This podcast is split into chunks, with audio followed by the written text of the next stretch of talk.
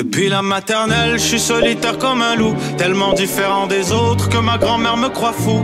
Les profs n'avaient pas tort de dire que je pouvais mieux faire, donc j'ai choisi de le faire et j'ai jeté mon sac à terre. Ma mère croit que je perds la tête, mais pour pas qu'elle s'inquiète, je lui fais croire que je fais du blé alors que je ramasse. Bienvenue à un nouvel épisode du podcast sans commentaire avec Jacob Ospian et Émile Coury. Yo, cette semaine, c'est la semaine. Yo, cette semaine, c'est la semaine, Cette semaine, c'est 10 ans de blood, sweat and tears qui est dans cette semaine à cause de notre invité. Bro, on a reçu le Don des fucking Dons. Don Corleone de l'humour québécois, anglophone, international. On a reçu Mike Motherfucking Ward. Ward Bitches. Jeune bandit recherché par la justice. Ouais, ouais, ouais, bro. Lui, le western shit, bro, most wanted, he invented that shit. Et invented that j'ai 32 000 dollars sur sa tête. Yo, c'est quand même un esti de bon fucking chiffre. Pis yo, ce gars-là, à l'aise, bro. À l'aise. Bro, ce gars-là, il a 32 000 sur sa tête, pis il est venu au studio comme, yo, qu'est-ce qui se passe? Messe la messe là. Super nice épisode Ouais. cette semaine. Euh, Mike Ward nous a fait l'honneur de le recevoir comme un invité. Euh, pour toi et pour moi, c'est un gars qu'on a vu euh, performer. On a grandi en écoutant Mike Ward. So, c'est vraiment, c'est straight up un honneur. On lui donne toutes les fleurs. C'est un honneur, puis qu'est-ce que j'ai vraiment trippé sur, sur ce qu'on vient de vivre cette semaine, c'est que on est allé chez lui auparavant, on est allé à sous-écoute, au bordel, et on l'a dit, bro, j'ai aimé comment tu nous as accueillis. Puis toi, t'as dit, ouais, moi aussi, bro. Puis les deux, on a dit, viens chez nous, bro. Viens chez nous. On va te montrer comment ça se passe chez nous, puis il a fait, I'm gonna come. Hey Cam, Hey, we Cam. drank, on a eu une belle conversation. Ouais. C'est un excellent épisode. C'est notre épisode le plus long. Ouais. Avec raison aussi. Ben oui, ben il y a oui. plein de petits gems, il y a des histoires humoristiques, il nous drop du knowledge aussi. Ouais. C'est un gars qui est super inspirant, qui a commencé fucking tôt dans sa carrière à se dire c'est ça que je veux faire. Il est resté sur ça. Des belles on- anecdotes, bro. Des, belles anecdotes. des- des- même des anecdotes que vous avez entendues nulle part parce qu'on a posé des questions, bro. Nous, on était des hyènes, mon gars. On a trouvé des petits, juste des petits tweaks, bro. On a trouvé de quoi pour faire en sorte que, yo, what happened? And he said, I'm gonna tell you what happened. So, écoutez l'épisode, c'est un fucking bon épisode, une super belle entrevue. Merci à Mike d'être passé sur son commentaire. Maintenant, la tradition donne qu'on donne nos shout-outs au Apple Podcast 5 étoiles au début de l'épisode. Podcast. Apple Podcast. Gros shout-out à AM3RYKAH. Je suis pas sûr comment c'est. C'est ou euh. Mon dentiste, le meilleur au. Pas capable de finir le titre du, co- du, du commentaire. Ouais. Très bon podcast. Très nice. Merci Amraka. Amrakaran. Amraka. Mon très bon. J'aime ça que, genre, c'est tellement détaillé. Puis quand il venait pour écrire de quoi, il fait très bon podcast. Très bon podcast. Le Puis en plus, titre est 7 écrit. paragraphes. Ouais. Le commentaire, 3 mots. Très bon podcast, merci beaucoup. 5 stars right now. Impossible! Les messieurs sont tellement big brain et sérieux, je me couche moins niaiseux. Oh shit. Si c'est nous qu'on te fournit ton information et que c'est grâce à nous que t'es un petit peu moins niaiseux, retourne en quatrième année primaire, mon gars. Yo, bro, sérieux, comme ma fille m'apprend des choses, bro, comme. Elle a deux ans et demi. tu veux pas apprendre de nous? Tu veux mais pas apprendre de si nous. tu sens moins Sérieux, niaiseux, c'est merci super du nice. Gros shout out à 5 stars right now. Laissez vos noms, comme ça on peut vous donner du gros love, puis on peut vous remercier en personne, virtuellement, des commentaires.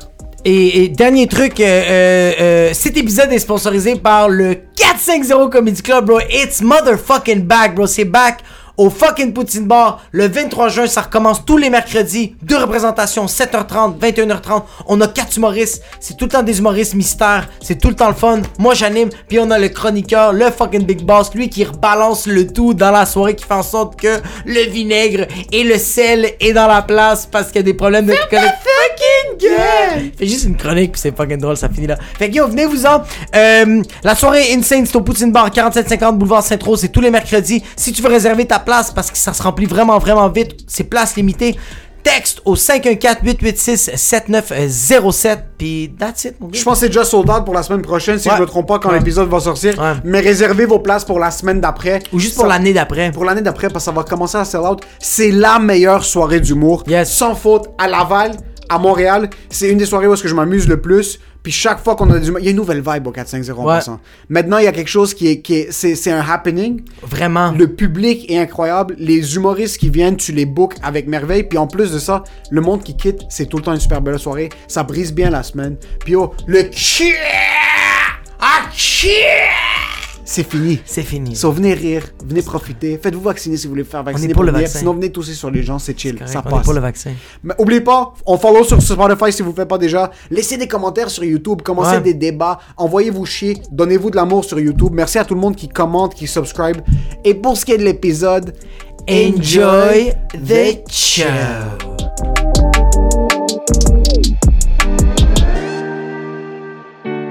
Mike, merci beaucoup d'être là. Ben, merci à vous autres. T'avais un petit commentaire sur la toile, je pense que t'avais envie d'avoir la petite genèse sur ça. Ouais, c'est ça. Je veux savoir parce que vous m'avez dit que au début il y avait un monsieur euh, qui, a, qui a fait la toile, Ouais.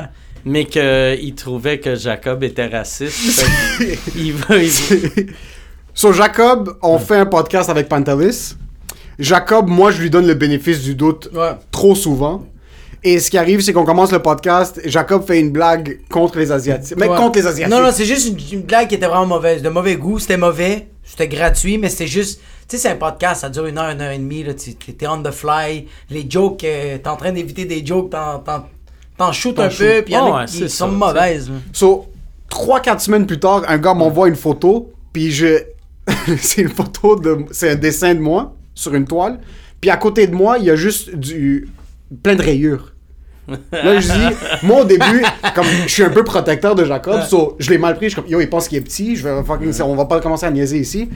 So, je commence à lui demander, ah, c'est drôle, t'as fait une joke que Jacob est petit, mais est-ce que tu vas le dessiner comme c'était Ouais. juste pour le gag? Et il dit, non, c'est juste toi sur la peinture. J'ai pas aimé la joke de Jacob. Sa joke asiatique, elle était de mauvais goût. elle était de mauvais goût, puis moi, je me- ça m'a pris trois semaines avant de le dire à Jacob en Ouais. pensant parce que je, Ah savais, ouais? je savais juste pas comment lui dire. Je suis comme, je préfère juste ignorer ce gars-là, puis qu'il me montre jamais la peinture, que d'avoir une peinture de ma face, puis je sache pas comment dire à Jacob que le gars a mal pris sa blague. Puis finalement, turns out, on en a parlé sur un autre podcast. Un de nos amis, Dr. Marc Mourad, super gros shout-out. euh, il est comme, yo, fuck ce gars-là, moi je vais vous faire une peinture, puis il a fini par faire rien contre les racistes. Moi, moi, je supporte les anti-asiatiques. C'est fucking drôle parce que finalement, moi j'ai dit, moi le, quand j'ai su tout ce qui est arrivé, moi j'ai dit à Emile, mais comme prends le cadre quand même. On va faire de la promo avec ça, comme il y a de quoi de Ah ouais. hilarant à faire avec Ouais. ça. Puis lui t'es comme, Ah ouais. il avait pas envie d'y parler au gars. là. Non, non, mais il était super gentil après le gars. Et comme en passant, j'adore ce que vous faites. Il, il m'a dit, j'adore le podcast, mais je veux pas mettre Jacob dessus. Donc, je suis comme, J'ai juste pas aimé c'est- ma blague. J'ai juste pas aimé la blague. Puis ça, en passant, c'est un médecin, un dentiste. Ça, c'est. Il est vraiment beau. Ouais, il c'est est un- vraiment beau. C'est un dentiste qui fait ça. Tabarnak.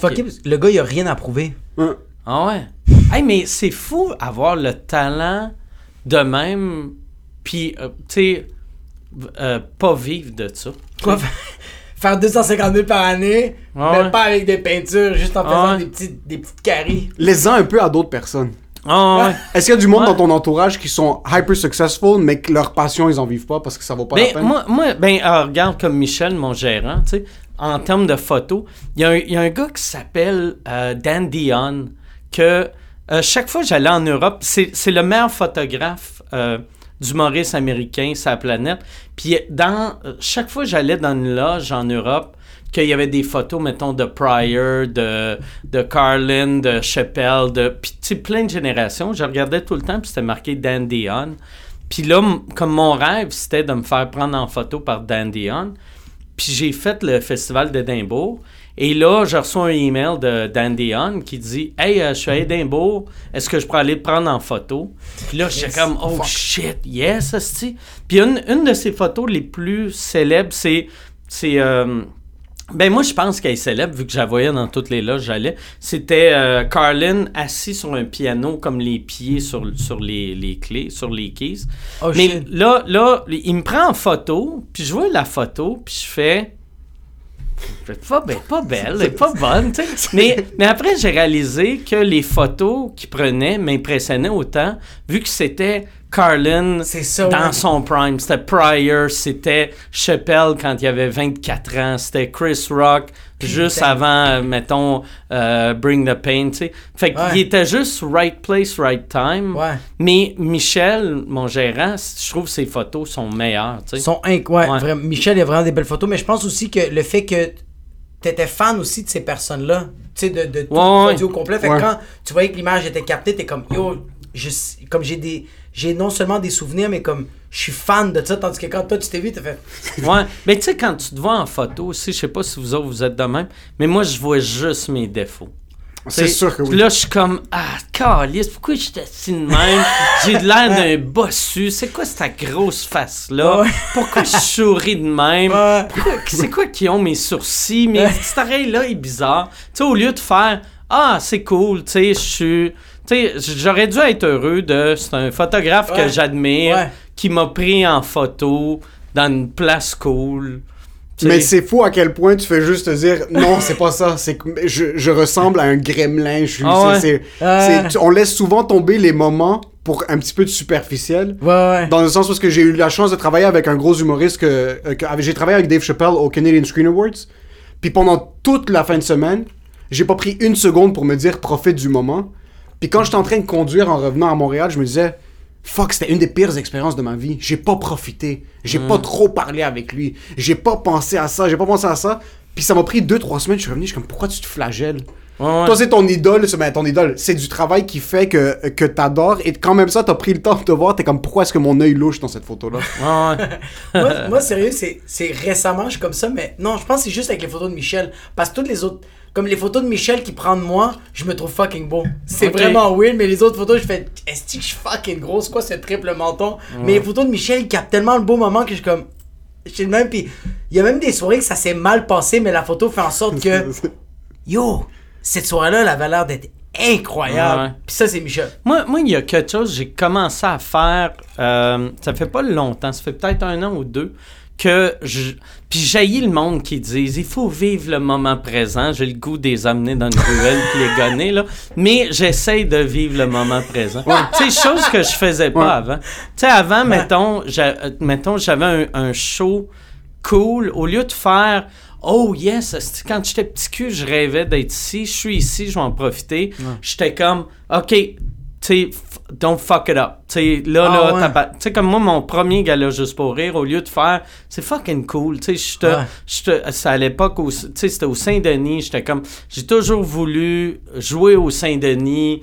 C'était un gros gala. C'était amuse-toi. Tu rêvais de ça quand t'étais petit cul. Ouais. Là, t'es ici. Là, à, à place, j'étais comme, là, là, asti, t'es mieux. Il faut que t'ailles une clap Ah, vite. ah, parce fou, sinon, asti, si t'as juste un petit rire, là, il faut que tu builds, ils te connaissent pas, t'as juste 8 minutes. Fait que j'étais sur scène en train de me dire, ah, tabarnak, calisse, ça, cette gag-là, d'habitude, il est là, là, il était là. Chris d'épais, asti, force-toi. Puis comment tu veux t'amuser quand t'as une voix intérieure qui te dit, asti, que t'es mauvais. T'es ouais. mauvais. T'aimes ça être pauvre. hein? C'est- fucking pauvre. Fucking pas, mais c'est bon que tu sois ça parce que c'est un bon segue. J'avais une question pour toi. Est-ce que ça, c'était un driving force dans ce que tu faisais? T'es un gars qui se flagelle beaucoup, mais est-ce que tu sens que si t'avais pas cet aspect-là, puis tu vivais dans le moment présent depuis les années, par exemple, 90, tu serais pas où est-ce que t'es maintenant? Probablement. Tu sais, ben, moi, j'ai jamais été satisfait de moi-même. C'est pour ça que j'ai eu bien de la misère. à- J'ai j'ai de la misère à me réécouter. Puis, tu sais, t'as pas le choix de te réécouter quand tu travailles sur ton stock, là. Mais j'ai l'impression que, tu sais, j'ai des amis qui se trouvent bons, pour vrai. Puis que c'est dur d'évoluer quand tu te trouves bon. Tu sais, parce que si tu t'écoutes un premier jet, puis tu fais. c'est bon. c'est vraiment. Oh, yes, I got something. Tu, tu, vas être. Ouais. ouais. Mais sauf, je pense que c'est un mix entre les deux. Tu sais, qui, est- qui est. Il faut un juste milieu. Ouais, c'est ça. Parce que sinon, si tu passes tout le temps ta vie à te dire je suis pas bon, je suis pas bon, il y a aucun bonheur là-dedans. Oui, t'as aucun Puis- plaisir. Ouais. Ouais, exact. Je pense que je pense qu'il faut vraiment avoir le juste milieu entre parce qu'il faut quand même se flageller parce que je pense pas que si chaque show que tu que t'avais fait avant, tu à chaque fin de show tu fais ah ça s'est quand même bien passé, c'était quand même fucking bon, j'ai quand même enjoy. Si tu disais tout le temps ça, je pense pas que tu es rendu où t'es rendu aujourd'hui. Ouais, ouais. Mais toi, est-ce que t'es un gars qui profite du moment pendant les shows? Comme quand tu bookes. Moi, je- moi c'est de la flagellation constante. Comme Ouais, je fais un gros gig, la seule chose, c'est exactement comme ça. Tu vas le fuck up, tu vas le fuck up, tu vas le fuck up. Ça se passe bien pendant le numéro. Le 7-8 minutes que je suis sur stage, c'est le meilleur moment de ma vie. Puis une fois que je sors, c'est déjà comme. Comment je vais pouvoir m'acheter un condo? C'est tout de suite ça la première Ouais, question ouais, qui sort dans ma tête. C'est même pas comme Oh, tu viens d'avoir une belle gig. Oh, tu viens de faire la première partie d'un humoriste que t'adores. Oh, si, oh, ça. Toi, je sens que t'es capable de enjoy un petit peu. Moi, sérieux, quand, quand je suis sur scène, là, y a- y a- je enjoy tellement. Puis si ça se passe bien, mais c'est parce qu'on dirait que moi, comme euh, ces deux extrêmes, Moi, quand ça se passe bien, je suis euh, euh, à Alice au Pays des Merveilles. Je suis tellement bien, je suis dans une euphorie totale quand je sens. Puis quand je me plante, on dirait que je suis euh, je suis comme fucking euh, un itinérant, puis que ma vie va mal, puis que ma blonde est en train de me tromper. Moi, je me suis planté un donné au Loup-Garou. Il y avait François Bellefeuille qui était là. Mais je me suis tellement planté, c'est 5 minutes de silence total.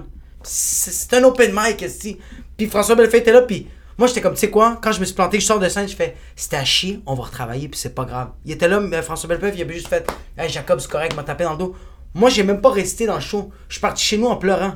Tout Oh, le long. fuck. Ouais, j'étais arrivé, j'étais arrivé chez. j'étais arrivé chez ma blonde, puis j'étais en train de pleurer ma blonde comme si t'as-tu fait un accident d'auto, que c'est quoi qui se passe, t'as perdu ton portefeuille, et c'est quoi qui, c'est quoi que je fais comme, François Bellefeuille, il m'a vu me planter pendant 5 minutes. Maman, t'es comme, c'est ça ton problème? Ouais. Je le vis vraiment extrême, moi. Dans un open mic en plus. Quand même un perdant. Comme un fucking perdant. Quand même, mais t'as eu des moments comme ça dans ta vie? Parce que y a beaucoup, j'écoute beaucoup de Joey Diaz qui disait qu'après certains shows, il était dans l'auto, il pleurait. Ah ouais? Est-ce que t'as eu un moment où est-ce que tu t'es dit comme fuck, je suis au bord du gouffre, comme je vais pas réussir dans le milieu? J'ai eu, tu sais, euh, un, un de mes pires moments de ma vie sur scène, j'ai rêvé à ça euh, hier ou avant-hier. J'ai, euh, c'était en 80, moi j'ai commencé à faire de l'humour en 93 en anglais, puis après j'ai commencé en français en 94. Puis un de mes, mes shows en 93, je viens de Québec. Et euh, il y avait euh, Bowser and Blue, tu sais, qui Ouais. est un duo montréalais. C'est un duo blues de Montréal. Oh. C'est euh, puis son, son si tu vis à Montréal, si t'es un, un, euh, tu sais white anglo-saxon Ouais. de 54 ans, c'est des génies. c'est sont, sont, sont géniaux, Ouais, sont fucking géniaux. Ok, je vois, Fait que là, eux autres, ils jouaient à Québec. Puis tu sais, les Anglos à Québec, là, à cette heure, ça rajeunit un peu vu qu'il y y, a plus de monde qui parle plusieurs langues. Mais à l'époque, la moyenne, la moyenne d'âge du public anglophone de la ville de Québec avait 109 ans. C'était les colonisateurs Ouais. qui étaient là. Les filles du roi est encore là, bro. je me fais booker. Ben, il y a, y a Bowser and Blue qui vient jouer avec un gars qui s'appelle Lorne Elliott qui fait la première partie. Que Lorne Elliott aussi, c'était comme un, un gros headliner, de genre de vedette de CBC Radio. Tu sais Ok. que c'est pas une vraie vedette, là, mais tu sais, pour mon père, c'était une vedette. Puis là, euh, y- eux autres, ils apprennent qu'il y a un anglophone de Québec qui fait du stand-up maintenant. Fait qu'ils me demandent, tu viendrais-tu animer la soirée? Et moi, je dis oui, je suis content de jouer dans ma ville, devant mon monde, en anglais, un gros show. dans quelle salle? Euh, c'était, euh, c'était une des salles de l'Université Laval. Ok, ok. OK? Euh, c'était pas un théâtre, ça avait l'air c'est- d'un, gros. euh, une cafétéria Ouais, c'est ça, avec, c'est que j'allais- avec des tables. Mais Genre c'est- centre culturel, Ouais, mais c'était un setup relativement cool. Et là, je commence le show. Puis chaque joke que je- là, là, je réalise, je vois la crowd sont vraiment vieux. Puis ils ont de l'air facilement choquables. Fait que là, je me dis, si je vais commencer avec mon matériel le plus squeaky clean, puis ça va bien aller. Mon premier gag, euh, c'était, j'avais une joke sur la cigarette que c'était clean, clean, clean. Mon gag, c'était, euh, tu sais, ils disent que la cigarette enlève 5 minutes de ta vie. Ouais. C'est sûr, ça me prend 5 minutes à fumer. Ouais, ouais. Impossible d'être choqué par ce gag-là. Je fais le gag, là, je finis le gag, puis ça fait comme un... Ah! Même pas de rire. Puis je suis comme, what the fuck? Puis après, je fais mes jokes, mais toutes mes jokes, c'est, au lieu des rires, c'est genre des. Oh! Oh! Puis là, je fais comme 4-5 minutes, 4-5. Tu sais, puis là, j'essaie de faire du crowd work. Il n'y a rien qui marche. Je présente Lorne Elliott, je débarque de sur scène. Là, je dis à Bowser and Blue backstage, je fais, ils sont vraiment. Ils sont nuls à chier. Ils sont horribles, mais comme je dis ça, on entend. Puis là, Lorne Elliott fait une première partie. Il finit ses 20 minutes, gros standing. Là, moi, j'arrive. Humour, right? C'était Ouais, l'humour, c'est ouais, pas la il fait de musique. l'humour, ouais. Il fait du stand-up, tu sais. Il fait du stand-up. Là, j'arrive, je fais Lorne Elliott. Mais aussitôt que j'ai- aussitôt qu'ils me voient, le monde en- arrête d'applaudir. Ils sont en standing, mais là, ils font comme Ah, this fucking guy. Asti, je veux pas voir lui. Puis là, je fais OK, il va avoir un entraque 5 minutes. Parce qu'il y avait. Euh, Lorne Elliott faisait 20 minutes, il y avait un entraque. Bowser Blue faisait une demi-heure, il y avait un entraque. Bowser Blue revenait une autre demi-heure. Mais moi, il fallait que je revienne avant chaque puis après chaque. Pour qu'ils reprennent leur souffle Ouais. entre chaque. Juste pour se rappeler qu'ils sont Ouais. frustrés, Ouais. C'est juste ça. Puis après, je reviens après pour présenter Bowser Blue. Puis là, je me dis, je ferai même pas d'humour, je vais juste arriver. Puis mon père était dans la salle. Mon père, c'est la première fois qu'il me voyait à vie faire de l'humour. Puis mon père, c'était le plus jeune de la crowd. Mon père avait 60. Mettons, il y avait. mettons, il y avait 60 à l'époque. Ouais, mon père. devant des CHSLD. Ouais. Ouais. Mon père est né en 1930, fait qu'il est en 93, Putain. il avait 63 ans. What Fait que, mais c'était le jeune. Puis là, mon père m'a dit, le début de la deuxième partie, quand je suis arrivé... Non, en tout cas, j'arrive, le monde n'aime pas, je présente Bowser Blue. Bowser Blue finit première partie, standing, je reviens, ils sont encore en crise. C'était vraiment des « Ah non, pas lui, pas lui ».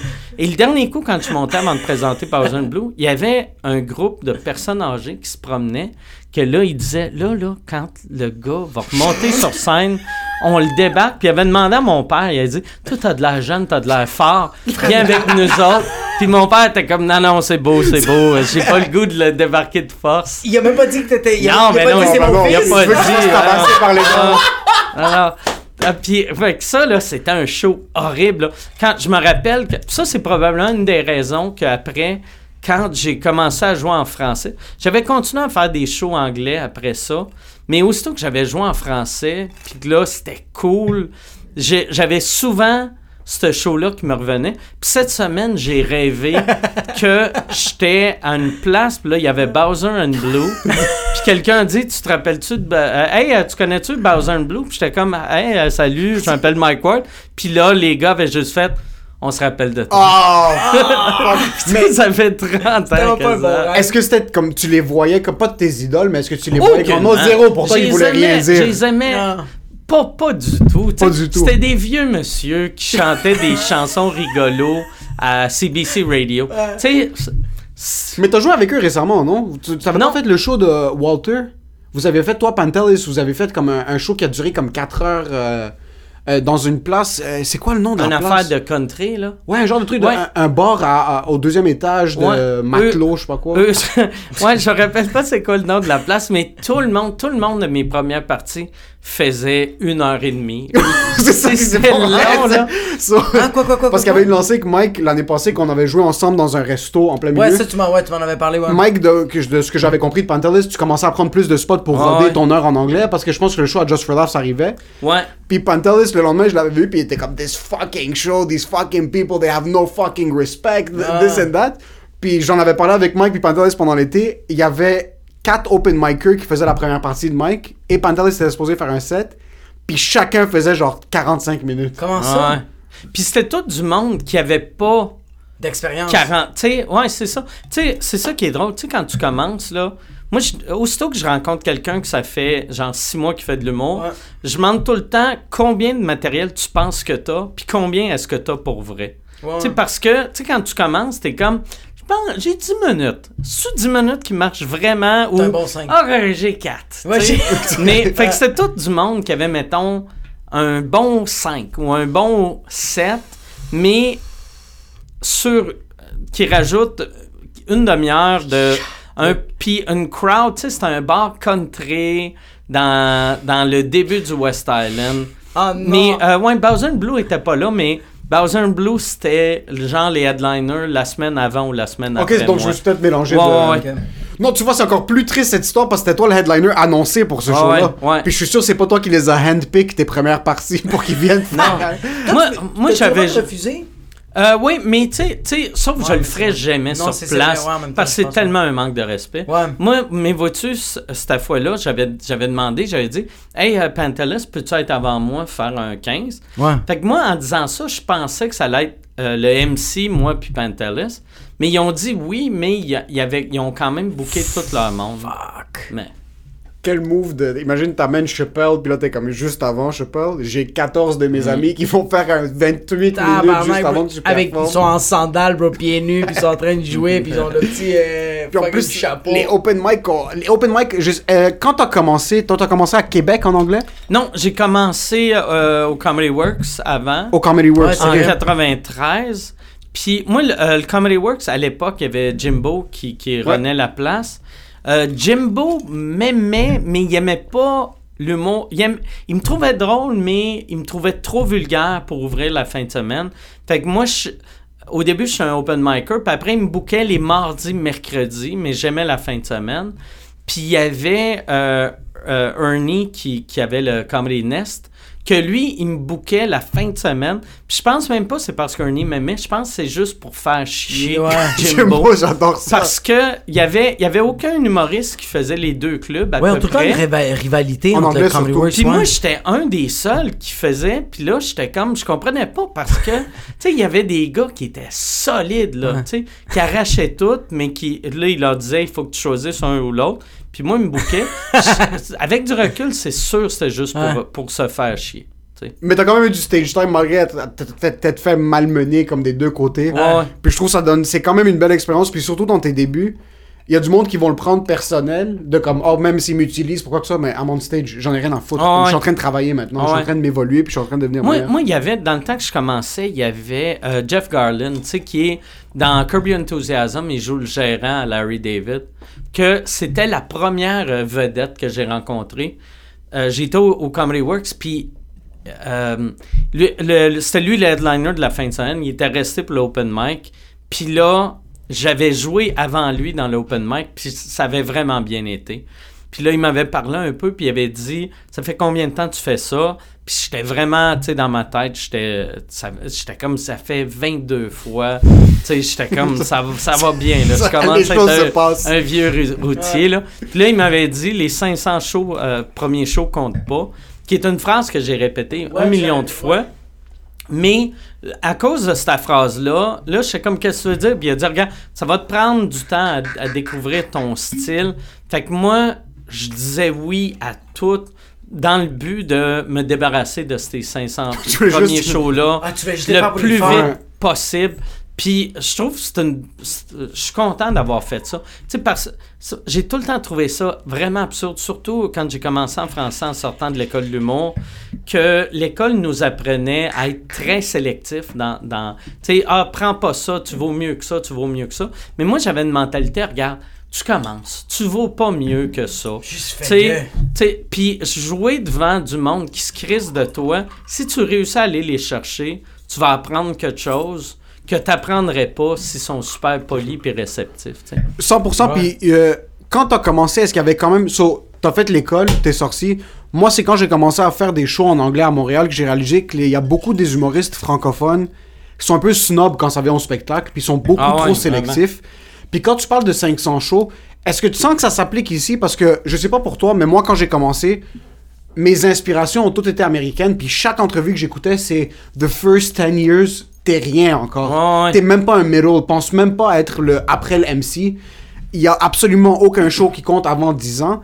Mais on dirait qu'ici, il y a cette pression où est-ce que si tu l'as pas, ré- si t'as pas réussi, si t'as pas pété dans les 3-4 premières années, c'est fini. que Ah ouais. c'est fini. Mais c'est parce qu'on dirait que le monde s'en... On dirait que je pense qu'aussi on est tellement un petit milieu que le monde s'en parle tellement vite de genre ah c'est un has-been, ah c'est le même numéro, ah c'est la même affaire, ah c'est ci, mais comme laisse-la la personne prendre son temps. Aux États-Unis ça prend 10 ans.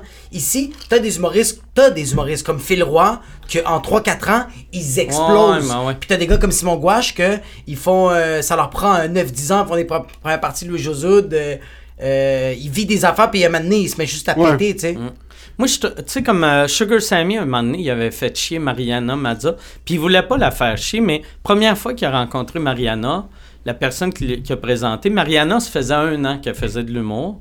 Puis euh, ils ont juste dit, hey, Sugar Sammy, c'est Mariana Mazza, c'est un humoriste. Puis il a dit, ça fait combien de temps que tu fais ça? Puis elle a dit, ça fait un an. Puis lui, il a juste dit, ah, t'es pas un humoriste encore. Tu vas devenir un humoriste dans, dans 10 ans. Puis lui, c'était juste du small talk. C'est du Ouais, small talk. Mais elle, elle l'a pris comme un insulte. Puis là, quand elle me, l'avait dit, j'avais fait, il t'insultait pas. C'était juste parce que, sais, c'est pas la même mentalité en français au Québec. Qu'en anglais. Puis en anglais, tu sais, en anglais, il y a tellement de compétition que. Il y, y en a qui, tu sais, même en anglais, il y en a qui percent rapidement, mais ceux qui percent rapidement, t'es oublies rapidement aussi, là, tu sais. Tandis que quelqu'un que, tu sais, ça prend 10 ans avant d'être connu, d'habitude, Il vit le processus Ouais, au ouais. complet, tandis que quand tu sautes des étapes, euh, euh, tu, tu manques des bouts. bro. Ouais, ouais. Tu manques des bouts, puis tu commences à accepter plein d'affaires, puis à un moment donné, t'es comme. Quand t'es rendu pas à la fin de ta carrière, mais t'es comme, je suis rendu où? Ouais. Tu sais, t'es rendu Ouais. dans ta carrière, t'es rendu tellement loin, t'as fait des galas, t'as fait des émissions de télé, mais là, tu réalises, hey, je voulais pas faire cette émission-là. Je voulais pas. Toi, t'as-tu déjà regretté d'avoir fait des émissions? D'avoir participé à des shit que t'es comme, fuck man, je l'ai fait parce que c'était un bon 5000$. piastres. J'en Euh, avais ouais. besoin, j'étais tanné de manger du craft dinner. Ben, je, je regrette des. Oui, oui, mais non. Tu sais, comme humori- euh, arti- artistiquement parlant, il y a full à faire, je regrette. Mais, Je regrette Mais- toute ma trajectoire. mais euh, tu sais, comme moi, en début de carrière, il y avait Piment Fort qui était ultra payant à faire. puis ça donnait 3000 pièces pour une semaine de travail. 3250 Jesus. dans les années euh, 90. Oh, tu sais. wow. Fait que c'était. Une semaine, 3500? Ouais, euh, 3250. Fait que, tu sais, euh, la première fois que je l'ai faite, euh, ça avait bien été, puis j'aimais pas ça le faire, tu sais, vu que c'était du fast-food, là. Mais après, il m'avait booké, il avait dit, OK, on va te booker trois fois après les fêtes. Fait que là, j'avais 10 000, 10 000 en, en, Garanti. en My God. 1980, on va dire 17, dix- euh, en 97, 18, tu sais. Fait que là, j'étais comme, oh shit, c'est beaucoup d'argent, Ouais. tu sais. Ouais. 10 000 à cette époque-là, c'était comme 25 000 aujourd'hui. 100%. Tabarnak. Fait que, que- En trois euh, ah, pour, En pour trois trois, semaines de trois travail. semaines de travail. Puis c'était même pas trois vraies semaines de travail parce que tu faisais, je pense, c'était quatre jours. Tu faisais ça en quatre jours ou en trois jours? Jesus. Mais, sauf que euh, l'affaire, j'aimais pas, c'est que j'aimais pas être, me faire reconnaître pour ça parce Ouais. Je trouvais ça mauvais humoristiquement, mais j'étais comme, tu sais, un moment donné, j'aime mieux faire quelque chose que j'aime moins que d'aller travailler au Rona. tu sais. Ouais, ouais, 1000%. ouais, ouais, moi, moi, mon, moi, mon but, c'était. Tu sais, comme quand, quand j'ai pogné testostérone, il y avait une couple de personnes qui m'avaient dit Fais pas ça, ça va être mauvais, ça va scraper ta carrière. Puis j'étais comme J'en ai pas de carrière. Ouais, qu'est-ce que tu veux que je scrape? Qu'est-ce qu'est-ce que tu veux que je scrape? Si, mettons, si c'est pas bon, je suis pas connu, dans un an, On va me roaster. même pas, vu que je suis pas connu, Ouais, ils vont- je vais juste bro. passer dans le bar. Puis en plus, tu sais, ça me donnait 100 000. Euh, C'était-tu 100 000? C'était... euh, non, c'était c'était cinq- euh, il me donnait 2 000 par épisode. Il y avait 26 épisodes. Fait qu'il me donnait 52 000. 52 Fait que 000. j'étais comme Putain. 52 000 piastres. Ça, c'est sans tes shows. Puis c'était 13 jours de tournage. Fait que, tu sais, fait que là, j'étais comme... J'ai 52 000 Tabarnak. pour en plus faire de l'humour que c'est moi qui écrivais. Fait que j'ai fait si le show marche pas, au moins c'est. J'ai j'ai 50 000 piastres pour faire ce que j'aime. Pour faire ce que t'aimes, pour Ouais. réinvestir dans ce que tu veux investir, j'entends Ouais. beaucoup de monde, surtout quand, quand Jay a pogné euh, OD. Tout ce que j'entendais dans le Mm. milieu, c'est Hey, ça a pas d'allure. Comment, comment est-ce qu'il accepte une gig comme ça? Ça va ternir son image. Si c'était un vrai humoriste, il l'aurait pas pris. Mm. Ils sont en train de lui. Il devient sa propre banque. Quand tu pognes des contrats de 100, 150, 200 000, tu prends cet argent-là, puis après tu fais ce que tu veux avec. Ah ouais. Mais Jay, lui, maintenant. lui, lui, c'est les chiffres. Parce que lui, je l'ai envoyé chier souvent parce que ce qui est arrivé quand on a commencé à se on, on s'est rencontrés au début, puis là il me parlait comment je viens juste de refuser une gig. Là, je suis comme, ouais, une gig de quoi? Là, comme, ouais, il y avait une pub pour l'ordre des dentistes, puis il me payait euh, 11 000 piastres. Puis j'ai refusé parce qu'il voulait que je me déguise en Frankenstein. Il voulait se déguiser en Frankenstein. Je suis comme, de un, tu vas être déguisé, personne va savoir Ouais, que c'est personne va te reconnaître. toi. De deux, c'est que. J'ai compris, j'ai compris.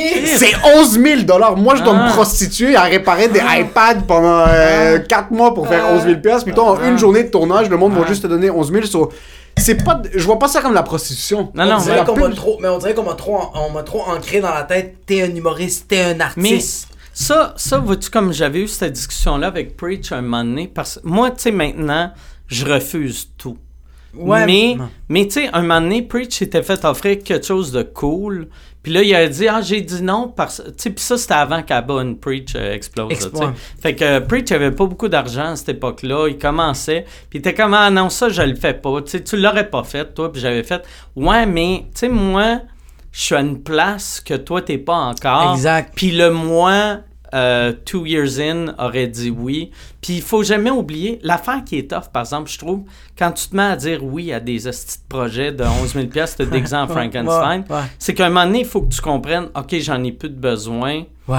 je vais arrêter. C'est ça le défaut. Souvent, il y a du monde, tu sais, comme... je- Le monde qui font des corpos. Ben, corpo, il n'y a, y a rien. Tu sais, c'est un soir de mauvais travail, mais t'es payé ouais. 8000 pièces pour compter des jokes, tu sais. Ouais. Mais comme genre, euh, qu'est-ce que je veux dire, c'est comme il y, a- y des- il y a des humoristes qui commencent à plus vouloir faire des bars puis ils font que des corpos. Ah, mais ok, ok, ouais, tu ouais. sens que genre, ils font que pour l'argent. Ben non. Puis que là, tu vois que même leur matériel, quand ils vont faire, ils reviennent faire des bars, puis ça marche pas, puis ils sont comme, tabarnak, qu'est-ce que c'est le public, c'est quoi qui se passe? T'es comme, mais c'est parce que, dude, t'es rendu à ton 45e corpo, t'es plus euh, le T'as pas fait le bordel une soirée, t'es pas allé au open mic. Ouais, moi, il y a un truc que j'ai remarqué, euh, pour moi en tout cas, qui a vraiment aidé. Moi, euh, moi, mon père, quand j'étais petit, il me disait tout le temps euh, fais pas les choses pour l'argent. Si tu fais les choses euh, pas pour l'argent, tu vas faire des trucs que t'aimes. Si t'aimes ce que tu fais, tu vas devenir bon. Si t'es bon, le monde n'aura pas le choix de te payer. Ouais. J'ai tout le temps eu cette mentalité-là. Puis souvent, j'entendais, le monde disait, euh, pense tout le temps, tu sais, quand quelqu'un t'offre une gig, euh, t'as-tu du plaisir, prestige, profit? Exact. Mais moi, maintenant, à cette heure, je pense juste euh, au plaisir.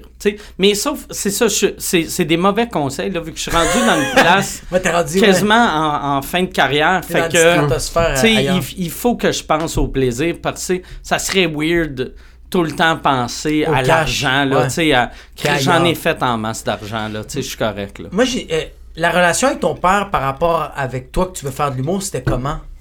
Tu sais, avec tes, tes parents qui. Que, toi, toi c'est à quel âge que t'as dit à tes parents que tu voulais faire de l'humour? Euh, moi, je leur ai dit à 10 18, 19.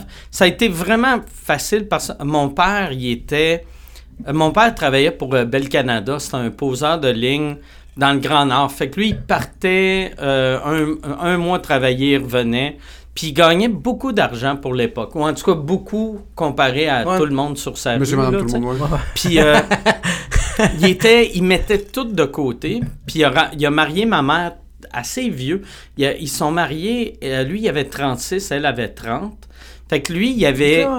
ça faisait comme 16-17 ans qu'il travaillait chez Bell, Oh, qui empilait du cash, puis il vivait chez ses parents. Fait que pas de loyer, pas de, pas de bouffe à payer. Fait que, tu sais, il mettait tout son cash de côté. Puis lui, à, à, à 40 ans, euh, il, avait, il avait réalisé qu'il avait assez d'argent. En plus, quand il s'est marié, ses parents ils ont donné la maison familiale.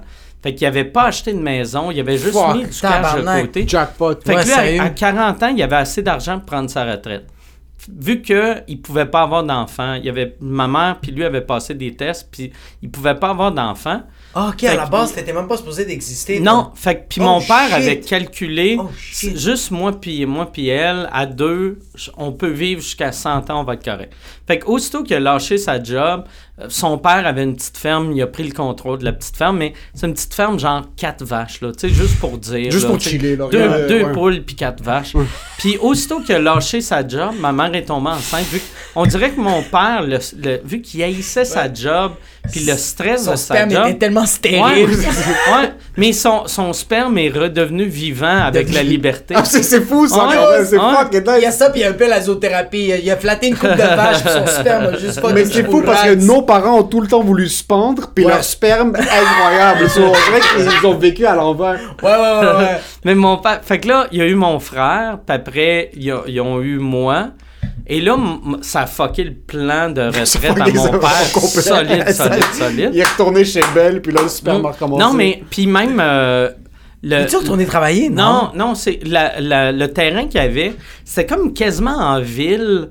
Puis là, la ville voulait pas qu'il y ait une petite ferme là. Fait qu'ils ont mis le terrain zoné résidentiel.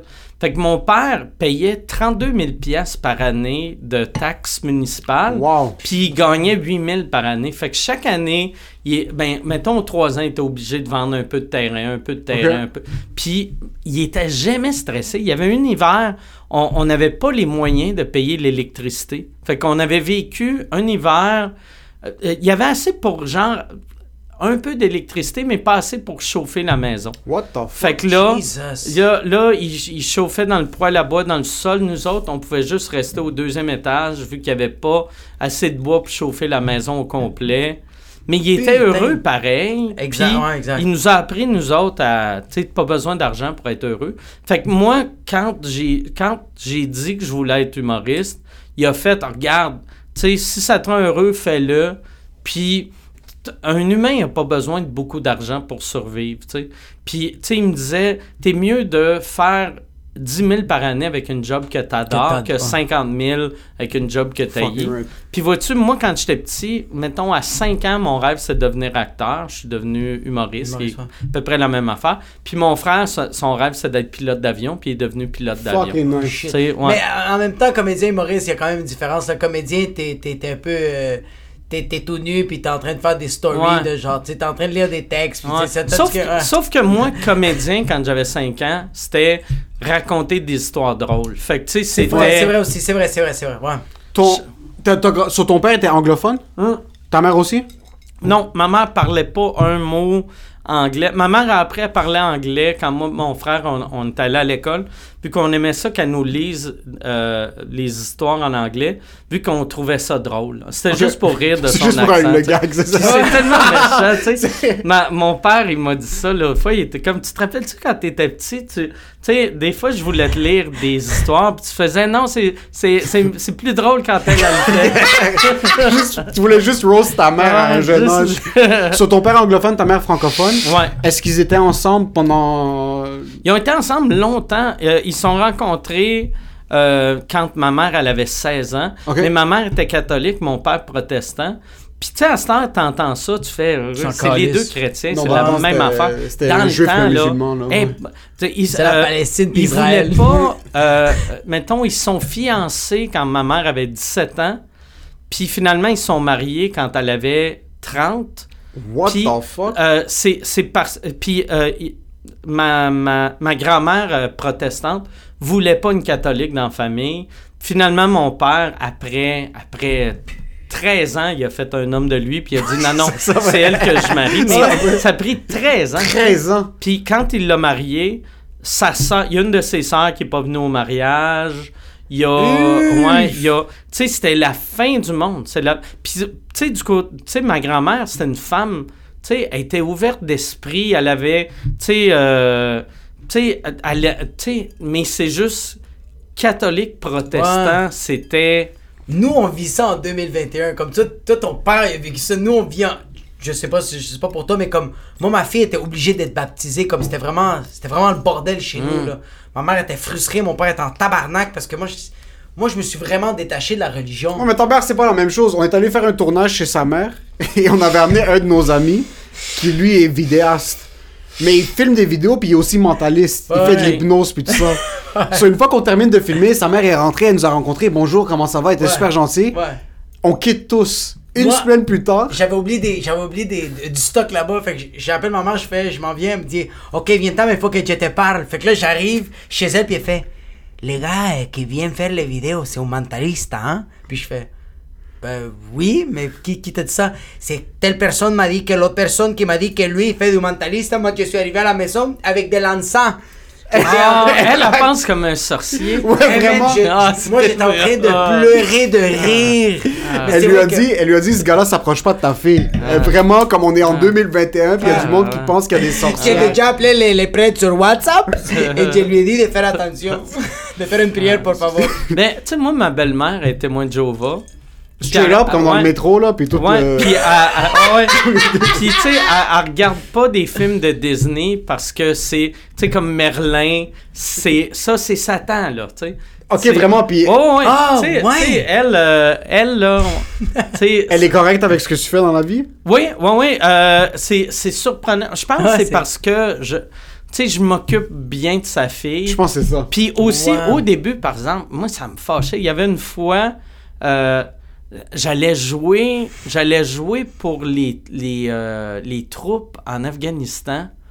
Puis ma blonde était stressée de m'amener euh, à, à l'aéroport tout seul. Elle voulait, puis elle, a- elle avait demandé sa mère. Puis là, sa mère avait refusé parce qu'elle disait que je m'en allais euh, propager le mal. Puis là, j'étais comme, c'est- c'est-tu parce que, tu sais, les troupes, c'est la guerre. Fait Ouais. que c'est comme si j'allais aider du monde qui allait tuer. Qu'elle est tuée. Ouais. Ou c'est c'est mon matériel qui est le mal. Je comprenais pas. Puis j'étais comme, tu sais, peu importe. Tu sais, moi, je suis là pour, sais, changer les idées à du monde. Tu sais, mais elle, elle était bien. euh, C'était quoi finalement le mal? J'ai, j'ai, je l'ai demandé à ma blonde, ma blonde savait pas c'était quoi. idée. Puis avec ma belle-mère, euh, tu sais, moi j'avais déjà dit, tu sais, elle sait que je suis athée.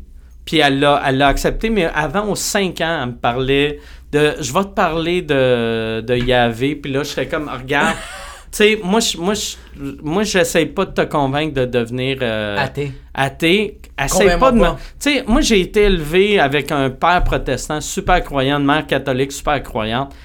Tu sais que c'est tout du, c'est tout dans la religion chrétienne. Ouais. Si j'ai pas accroché Je vais pas accrocher Au avec... toi qui me convaincre. tu sais, là, là, tu sais. Je vais pas ma- accrocher au porte-à-porte. Ouais, là. ouais. Puis c'est ça, tu sais, j'ai- j'ai- j'avais un ami baptiste quand j'étais jeune qui m'avait amené à son église. Si j'ai pas embarqué dans ces trois chrétiens-là, Ouais. c'est pas toi, là, tu sais. Est-ce que... Là, quand, quand tu dis athée, ça veut dire que toi, tu crois absolument à Ben, rien. là. athée, mais ça devrait être plus sais. euh, agnostique. Agnostique. Moi, je, Agnostique. moi, Ok. je par- mettons, si on avait à gager, je gagerais euh, qu'il y a rien, mais je le sais pas. Je le sais pas. Puis euh, je me rappelle plus c'est qui qui disait ça, mais je trouvais qu'il y avait tellement raison. Moi, ça me fait chier de pas croire parce que quelqu'un qui croit en rien, si j'ai raison, je le saurai jamais. Ouais. Puis si j'ai tort, je vais juste être déçu. Tandis ouais. que si j'étais croyant, si j'ai raison, je suis heureux. Puis si j'ai tort, je le saurai jamais. Euh, c'est ça qui fait chier. Pascal Blaise, c'est ce philosophe, il parlait de ça, il essayait de convaincre les libertins à être croyants parce que lui, à la base, euh, euh, Pascal Blaise, c'est un philosophe qui a inventé la calculatrice. Puis lui, il a fait un accident de. de c'est quand même assez drôle, il a fait un accident de chariot. Comme euh, il était avec des. Des chariots romains Non, avec mais les ouais, chevaux. avec les chevaux, il a fait un accident, il a frôlé la mort. C'est quand même drôle. Comment tu frôles la Ouais, mort à 5 miles per hour? Seabiscuit était en train de galoper, bro, à 45 km. Puis il a vraiment le gars il a dit qu'il a frôlé la mort, puis il est devenu super croyant, puis il voulait convaincre les libertins parce que. je suis pas capable. Ouais. J'imagine juste deux chariots super lentement se passer, puis le gars, I fallen and I can't get up. ok? Non, mais ils se voient de loin, ils sont comme, hey, break! Ah, Break, please, bro! Come on! Puis lui est vraiment convaincu, il convainquait les libertins parce que les, les libertins aimaient beaucoup euh, tout, ce qui, qui était sexe, drogue et euh, euh, gageux. Il aimait beaucoup le, parier sur les trucs. Puis en fait, hey, la mort, la croyance, c'est comme bêter. C'est le même qui les a convaincus. C'est comme ça qu'ils ont Il a fait à croire que c'est le Vegas de, de la oui, vraie vie. Ouais, ouais, vraiment. Ah, ouais. ouais. Puis, ouais. Il y a certaines personnes, c'est juste comme ça qu'ils vont se Ah. faire convaincre. Mais tu sais, moi, moi je trouve ça triste quand. euh, vois-tu, quand ma mère est morte, j'étais heureux qu'elle était croyante parce que c'est- c'est moins stressant. Il y a vraiment Pour un elle. stress. Ah, ouais. Il y a vraiment un stress quand tu fais la vie finie, il n'y a rien d'autre après. C'est le fun penser. OK, c'est le début de quelque chose d'autre. tu sais. J'aimerais ça croire tellement à un, début de quelque chose d'autre. J'aimerais vraiment ça Ouais, croire. mais moi, j'y crois plus. Est-ce que tu sens que Puis- t'aimerais ça parce que t'es juste pas encore convaincu qu'il y a quelque chose ou est-ce que c'est juste que- t'as que accepté moi, moi, que c'est pas j'aime, ça? j'aime la vie. Fait que j'aimerais ça savoir qu'après je meurs, il y a comme quelque chose qui ressemble à la vie, qui continue. Une genre de réincarnation? Non, n'importe quoi. non, juste. mais- euh, Juste moi, là- Non, on veut juste chiller Non, mais pour ouais, donne-moi juste quelque plus. chose d'autre. Ouais, Écoute, ça, donne-moi quelque chose d'autre. Ouais. Ouais. Puis moi, en plus, moi, je euh, tu sais. J'ai pas besoin de grand chose. Ça pourrait être un divan puis du Netflix. Puis je vais être c'est juste là. pour les Mais- mais genre, 300 ok. prochaines années. Toi, t'as grandi avec euh, euh, une famille chrétienne? Ouais. Puis, est-ce que tu l'étais croyant quand t'étais jeune? Tu sais, comme moi, été ouais. super croyant quand j'étais jeune, comme vraiment, vraiment croyant. Puis j'ai vraiment eu un gros détachement. Puis là, aujourd'hui, même mes parents l'acceptent comme je, moi aussi, je suis agnostique. Mais il est Je- passé par l'exercice de je me de la- L'exorcisme. l'exorcisme de la Ah, religion. Ouais, vraiment. Est-ce que tu as eu cette phase-là? Euh, pas vraiment. Tu sais, moi, moi juste, je, je me rappelle, je, je me rappelle pas d'un moment que j'ai fait, ok, je me dis ça, c'est ça, mais je me rappelle que euh, jeune, tu sais, j'allais. Tu faisais euh, Notre Père, genre? euh, Non, mais j'allais, tu sais, en, en, euh, l'ég- l'église euh, protestante, tu sais, on avait le Sunday School. Fait que chaque dimanche, j'allais. Il y a- appelle ouais. ça Sunday School. Les adultes vont à, l- à À l'église. puis les enfants Ah, sont avec une, une vieille madame qui t'apprend des histoires de Sur Jésus. Jésus, ouais. C'est une genre de catéchèse? C'est comme catéchèse, mais pour les protestants. Oh, les- ok. Puis plus, je pense, plus jeu, tu sais, parce qu'on avait des jeux. Tandis que catéchèse, c'est vraiment plus, euh, par, tu sais, euh, Jésus a dit Oui, ça, oui, oui, vraiment. dit ça. Les Tandis que nous autres, c'était, OK, là, on va jouer à- à- à- au Twister, puis après, on, va, on va parler de Jésus. Ouais, on va, que- on va pogner des, des hosties puis on va faire du frisbee. C'est genre Ouais. juste des Puis de- nous autres, euh, je sais pas si c'est toutes les. Tu sais, par ces protestants, il y a comme 28 branches. là. Nous autres, c'était United. Nous autres, on n'avait pas de. On a- on- on on n'avait pas de d'hostie. On avait. Oh shit, ok. Deux fois par année, on avait du pain. c'était dégueulasse. C'est tellement malpropre que c'est un gros crise de, de comme un pain baguette à base que t'arrachais un bout, tu, le passais. Tout le monde le touchait. Tout le monde le touchait, puis même affaire. Puis tu passais une Oh, coupe de vin man. que tu faisais. C'est Ah, ça, c'est le cœur avant le cœur. C'est ouais. dégueulasse, c'est dégueulasse. Ouais, à l'église, c'était ça en passant, c'était Ouais. dégueulasse comme le, le, le vin, quand tu pognais l'hostie, tu sais, c'est soit que c'est le, le prêtre qui te, qui te le mettait dans la bouche, t'avais le choix que tu le pognais dans la main Ouais. ou qu'il te le ouais. dans la gueule, ou... Mais tu voulais pas disrespect le père. Là, t'es comme, tu sais quoi, je vais lécher tes doigts, c'est chill. Ouais. Yo, moi j'ai déjà dit les répliques du père quand lui devait dire les répliques. Qu'est-ce que tu veux dire? Comme genre lui dit euh, Ceci est le corps du Christ, mais c'est moi. J'arrive devant le prêtre, puis je fais Ceci est le corps du Christ, puis il fait.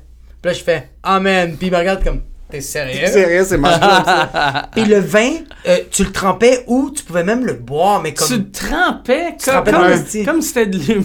Mais c'est comme ça que nous on fait. à Ah, ouais? Ouais, ouais, vraiment. Calisse. Il le trempait puis il Ah. foutait dans notre gueule. Ah, me claquait sur le double Ah, mais ça doit être meilleur, tu sais, parce que c'est tellement sec des C'est dégueulasse. Sec, Mais trempé dans le vin, ça doit être border Nous- délicieux. tu sais. Ouais, ouais. C'est- C'est pas si pire. Puis nous, en plus, à Pâques, euh, non, vendredi saint, sur le lendemain, excuse Ouais, à Pâques, ils nous font tous embrasser euh, la croix de Jésus. Ok. Sur une croix de Jésus, et on est une église parce qu'il y a 1800 personnes, ok? Euh, sur Ah. Henri Bourassa, puis on passe tous un après l'autre, t'embrasses, t'embrasses la croix, il essuie ouais. avec une genre de serviette qui sert à rien, là, c'est rien en train d'essuyer. La serviette, elle est blanche. Quand c'est rendu à ton tour, elle est grise. Elle est grise, C'est puis on fait juste passer Ah. un après les autres pour les Et- essuyer, puis c'est- pas, c'est pas Y sanitaire. a-tu du monde avec des feuilles sauvages? Moi, je capoterais. ça, c'est dégueulasse. Moi, je faisais semblant d'embrasser. Moi, j'ai jamais Ah. mis les lèvres dessus. Mais je savais pas en passant, puis je sais pas si ça vous est déjà arrivé. C'est arrivé une fois, parce que moi, mon père nous oblige. So, Jacob a eu une dissociation parce que Jacob avait le courage d'avoir ces conversations avec ses parents. De comme Ouais. se dire comme, moi, je crois pas en la religion. Moi, mon père nous tabassait comme du monde. So, j'ai jamais eu le courage de dire, moi, la religion, ça veut rien dire pour moi. Je me disais, je vais fermer ma gueule. Je vais aller une fois par semaine le dimanche à l'église. Ouais, c'est ça, exact. je vais me pointer une fois par semaine à l'église, ça va me prendre une heure. Mon père va être content. Sur moi et mes frères, on y allait tout le temps. Puis c'est arrivé une fois, je savais pas que ça c'est le cas. Le prêtre venait pour donner l'hostie à quelqu'un qui était là à la messe, puis il a échappé. Sur la femme avait pas ouvert sa bouche assez grande, l'hostie était par terre, puis c'était le bordel dans l'église. Comme ils ont dû arrêter ouais? la messe, le prêtre commençait à faire des prières, puis je suis juste là autour, je suis comme, est-ce que c'est vraiment comme ça que que ça se passe? Ouais. Puis ça m'a fait penser que quand l'hostie est tombé, ils ont fait tout ça. Mais je suis allé à un événement du Nouvel An à l'église, puis il y a eu un bif, du monde se tabassait dans Oh, l'église. Ouais, ah. ouais, il y a eu des. Le Hey, monde se- ça, il faut être un psychopathe dans on était, on était sur un stage, puis il y avait un autre. Il y, a- sérieux? il y avait la salle de réception en bas de l'église, puis un stage un petit peu plus haut. Quelqu'un s'est chicané avec quelqu'un en bas, ils se sont pitchés des assiettes, puis un gars a sauté sur la table, il commençait à se battre en plein milieu de l'église. Ils ont même pas arrêté la musique. Ça, ça, ils ont. Yo, on vit dans le déni. Ils bro. ont Ah. pas arrêté la musique, ils ont vécu dans le déni. C'est pour ça que je me disais calculer un petit peu plus. Je sens que les, le, Mm. le, le rectifying n'est pas à la bonne place. Moi, moi, il y avait une affaire. Quand j'avais euh, 16 ans, je suis allé à une église catholique pendant un an et demi. J'ai fini mon secondaire dans une église catholique. C'est une petite église que c'est des cours privés avec des frères. J'ai fait mon secondaire 3, 4, 5 en comme un an, à peu près un an et demi. Oh, C'était vraiment cool, tu sais. Puis pour remercier le Putain. frère, vu qu'il était, il était tellement gentil. Tu es chill pénis. Non, non, moi, je, je, je en le regardant dans. Mais, mais j'ai fait. euh, lui, il est tellement croyant. Puis moi, j'avais déjà commencé à décrocher. Fait que j'ai, j'ai dit à mon père, j'ai dit, regarde, je crois plus vraiment en Dieu. Mais le, le, le frère, il est tellement gentil. Je vais devenir, euh, je vais devenir catholique pour lui. Puis après, je vais, je vais débarquer des catholiques. C'est tu c'est la chose la plus sweet du monde. Fait que je suis devenu catholique à 16 ans. Puis moi, l'affaire que j'aimais de catholique, fait que je suis allé une fois au confessionnal. Puis le confessionnal, j'aimais beaucoup ce concept-là. Ah mais, ouais? mais je m'étais pogné un peu avec le prêtre parce que, tu sais, vu que j'avais découvert ça à 16 ans, Mais pourquoi t'aimes le concept? Je juste savoir pourquoi. ben parce que tu peux Hein? faire n'importe quoi, puis si tu demandes le pardon, il te le donne. C'est malade! Ça n'a aucun sens comme religion. Mais ça n'a aucun sens. Mais en même temps, avoue, ça te fait du bien. À chaque fois que tu dis des atrocités que t'as faites, puis le prêtre fait genre, hey, deux, je vous salue Marie, t'es correct, tu ressors de là, t'es comme, ah, si, tu te sens une meilleure personne, Ouais, non? sauf que ça veut dire que t'es pas obligé de t'améliorer comme Non. humain. Peux juste Je tout sais. le temps demander le pardon. Mais ce moment-là est fucking nice! Mais c'est tellement difficile d'être musulman, comme tu dois vraiment plus faire de Ah travail que juste tu débarques, t'es un peu sous de la veille, là t'es comme Yo, by the way, je m'excuse, là, il est comme Yo, c'est chill, C'est bro, chill. t'inquiète. Ah. Jésus, est fucking nice. En plus, tu sais, moi, le, le, le premier coup, moi, je voulais rentrer dans, dans petite affaire. là. Ouais, ouais, Mais, mais le curé m'avait dit, regarde, t'as 16 ans, t'as as eu trop de péchés entre 0 et 16. Euh, il faut qu'on se rencontre comme ça, là, tu sais. Fait que là, moi, j'étais pas à l'aise de, de... Surtout, moi, mes péchés, c'était juste des affaires de me masturber. C'était Ouais, j'allais te demander, c'était un gars qui a fait de la Fait drogue, que- qui a bu beaucoup à un jeune âge ou non? Euh, ben, pas. euh, j'ai bu un peu, mais tu sais, moi, je voyais pas l'alcool comme un péché. Je, je fumais, je voyais pas ça comme un Ouais. péché. De la drogue ou des cigarettes? Euh, j'ai fumé un peu de pot, Un mais peu de pas pot, beaucoup. Mais je voyais. Moi, les- la seule affaire que je voyais comme un péché, c'était de me crosser, vu qu'il me disait que c'était un péché. Exact. Péché, mais. C'était actif dans ton cerveau pendant que tu. Ok, c'est ça, non. Je m'en foutais. Mais, Mais après là. d'avoir crossé, t'avais pas de culpabilité? Zéro, zéro, zéro, zéro. Mais, c'est parce que j'avais pas été élevé catholique, tu sais. Ah, ça, c'est une affaire juste des catholiques, qui sont, ouais. se sentent coupables de ça. Fait que là, moi, j'ai, j'ai- au lieu d'y dire mes péchés, j'y demandais juste, mais là, là, il était comme, tu peux me le dire, euh, puis tout va être pardonné. J'étais comme, fait que, mettons, j'ai tué quelqu'un Ouais. je vais être pardonné. Puis là, il était comme, non, mais si, si tu veux. Puis là, j'étais comme, non, non, mais t'es en non. train de me dire que j'aurais. Fait que là, là, t'es en train de me dire que si je me masturbe, puis je te le dis pas, c'est un péché, je m'en vais en enfer. Si je tue quelqu'un, mais je te le dis, je m'en vais au paradis. Ouais. C'est ridicule. Ouais, il faut pas puis que tu là- au poste de police. Ah, Curé André, ah. tu fais ta calice Ah de gueule. Mais Ouais. j'étais comme. J'avais passé une demi-heure juste à, me semi-mostiner avec le monsieur. Puis après, euh, j'ai. j'ai- Je suis devenu catholique. Ouais. Puis euh, je suis- jamais retourné à l'église catholique après ça. C'est la religion la plus paresseuse. Ah Quand ouais. tu y penses, c'est genre, t'as pas besoin de faire d'efforts. Parce Zéro. que toutes les erreurs que tu fais, tu vas voir juste le curé, tu fais yo, Ave Maria, puis il fait You're good to go. C'est quand même assez fucked up. T'es un Amish, tu utilises un téléphone, tu dois te faire fouetter pendant des heures. Maintenant, tu vas prendre une quille, puis après, tu vas frapper bro. une prostituée, puis t'es chill le il mange une tranche de bacon ou à mon Il va en enfer, Il bro. va en enfer, bro, c'est fini. Moi, il y avait. euh, Il y, a, il y a un organisme à. à- catholique à Boston. Il y, a, il y a un curé catholique que, lui, dans le temps, quand euh, Howard Stern est arrivé, il, a- il avait envoyé un, dans son mailing list qui disait à tout le monde qu'il devait bannir Howard Stern. Il avait fait ça pour Oh, Opie. Anthony, il avait fait ça pour Andrew Dice Clay aussi. Puis quand il y a eu le, le Nasty Show qui avait passé à Showtime, il avait demandé, il avait envoyé dans son mailing list, puis il avait mis mon nom. Ça, c'est pas. J'étais tellement fier.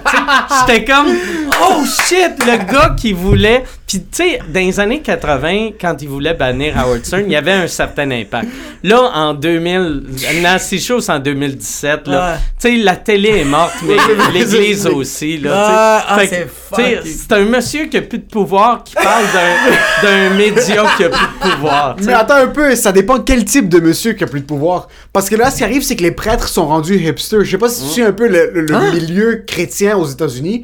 C'est Ah oui, rendu aux États-Unis. comme des gars comme Joel Osteen, des gars qui sont des influenceurs à la base, les, les, les repousses de cheveux. Euh, Il y a le Ah, Just-. Justin Bieber est un newborn Christian. Ouais, ouais. Puis euh, il y a un des prêtres avec lui, c'est un gars que je lui pèterais le cul. Il est fucking hot. Il y a des lunettes transparentes, Ah, il y a des gros muscles, il y a Ah. les t-shirts qui viennent comme ça, des jeans serrés. Puis là, il est comme. Je le vois faire comme ça.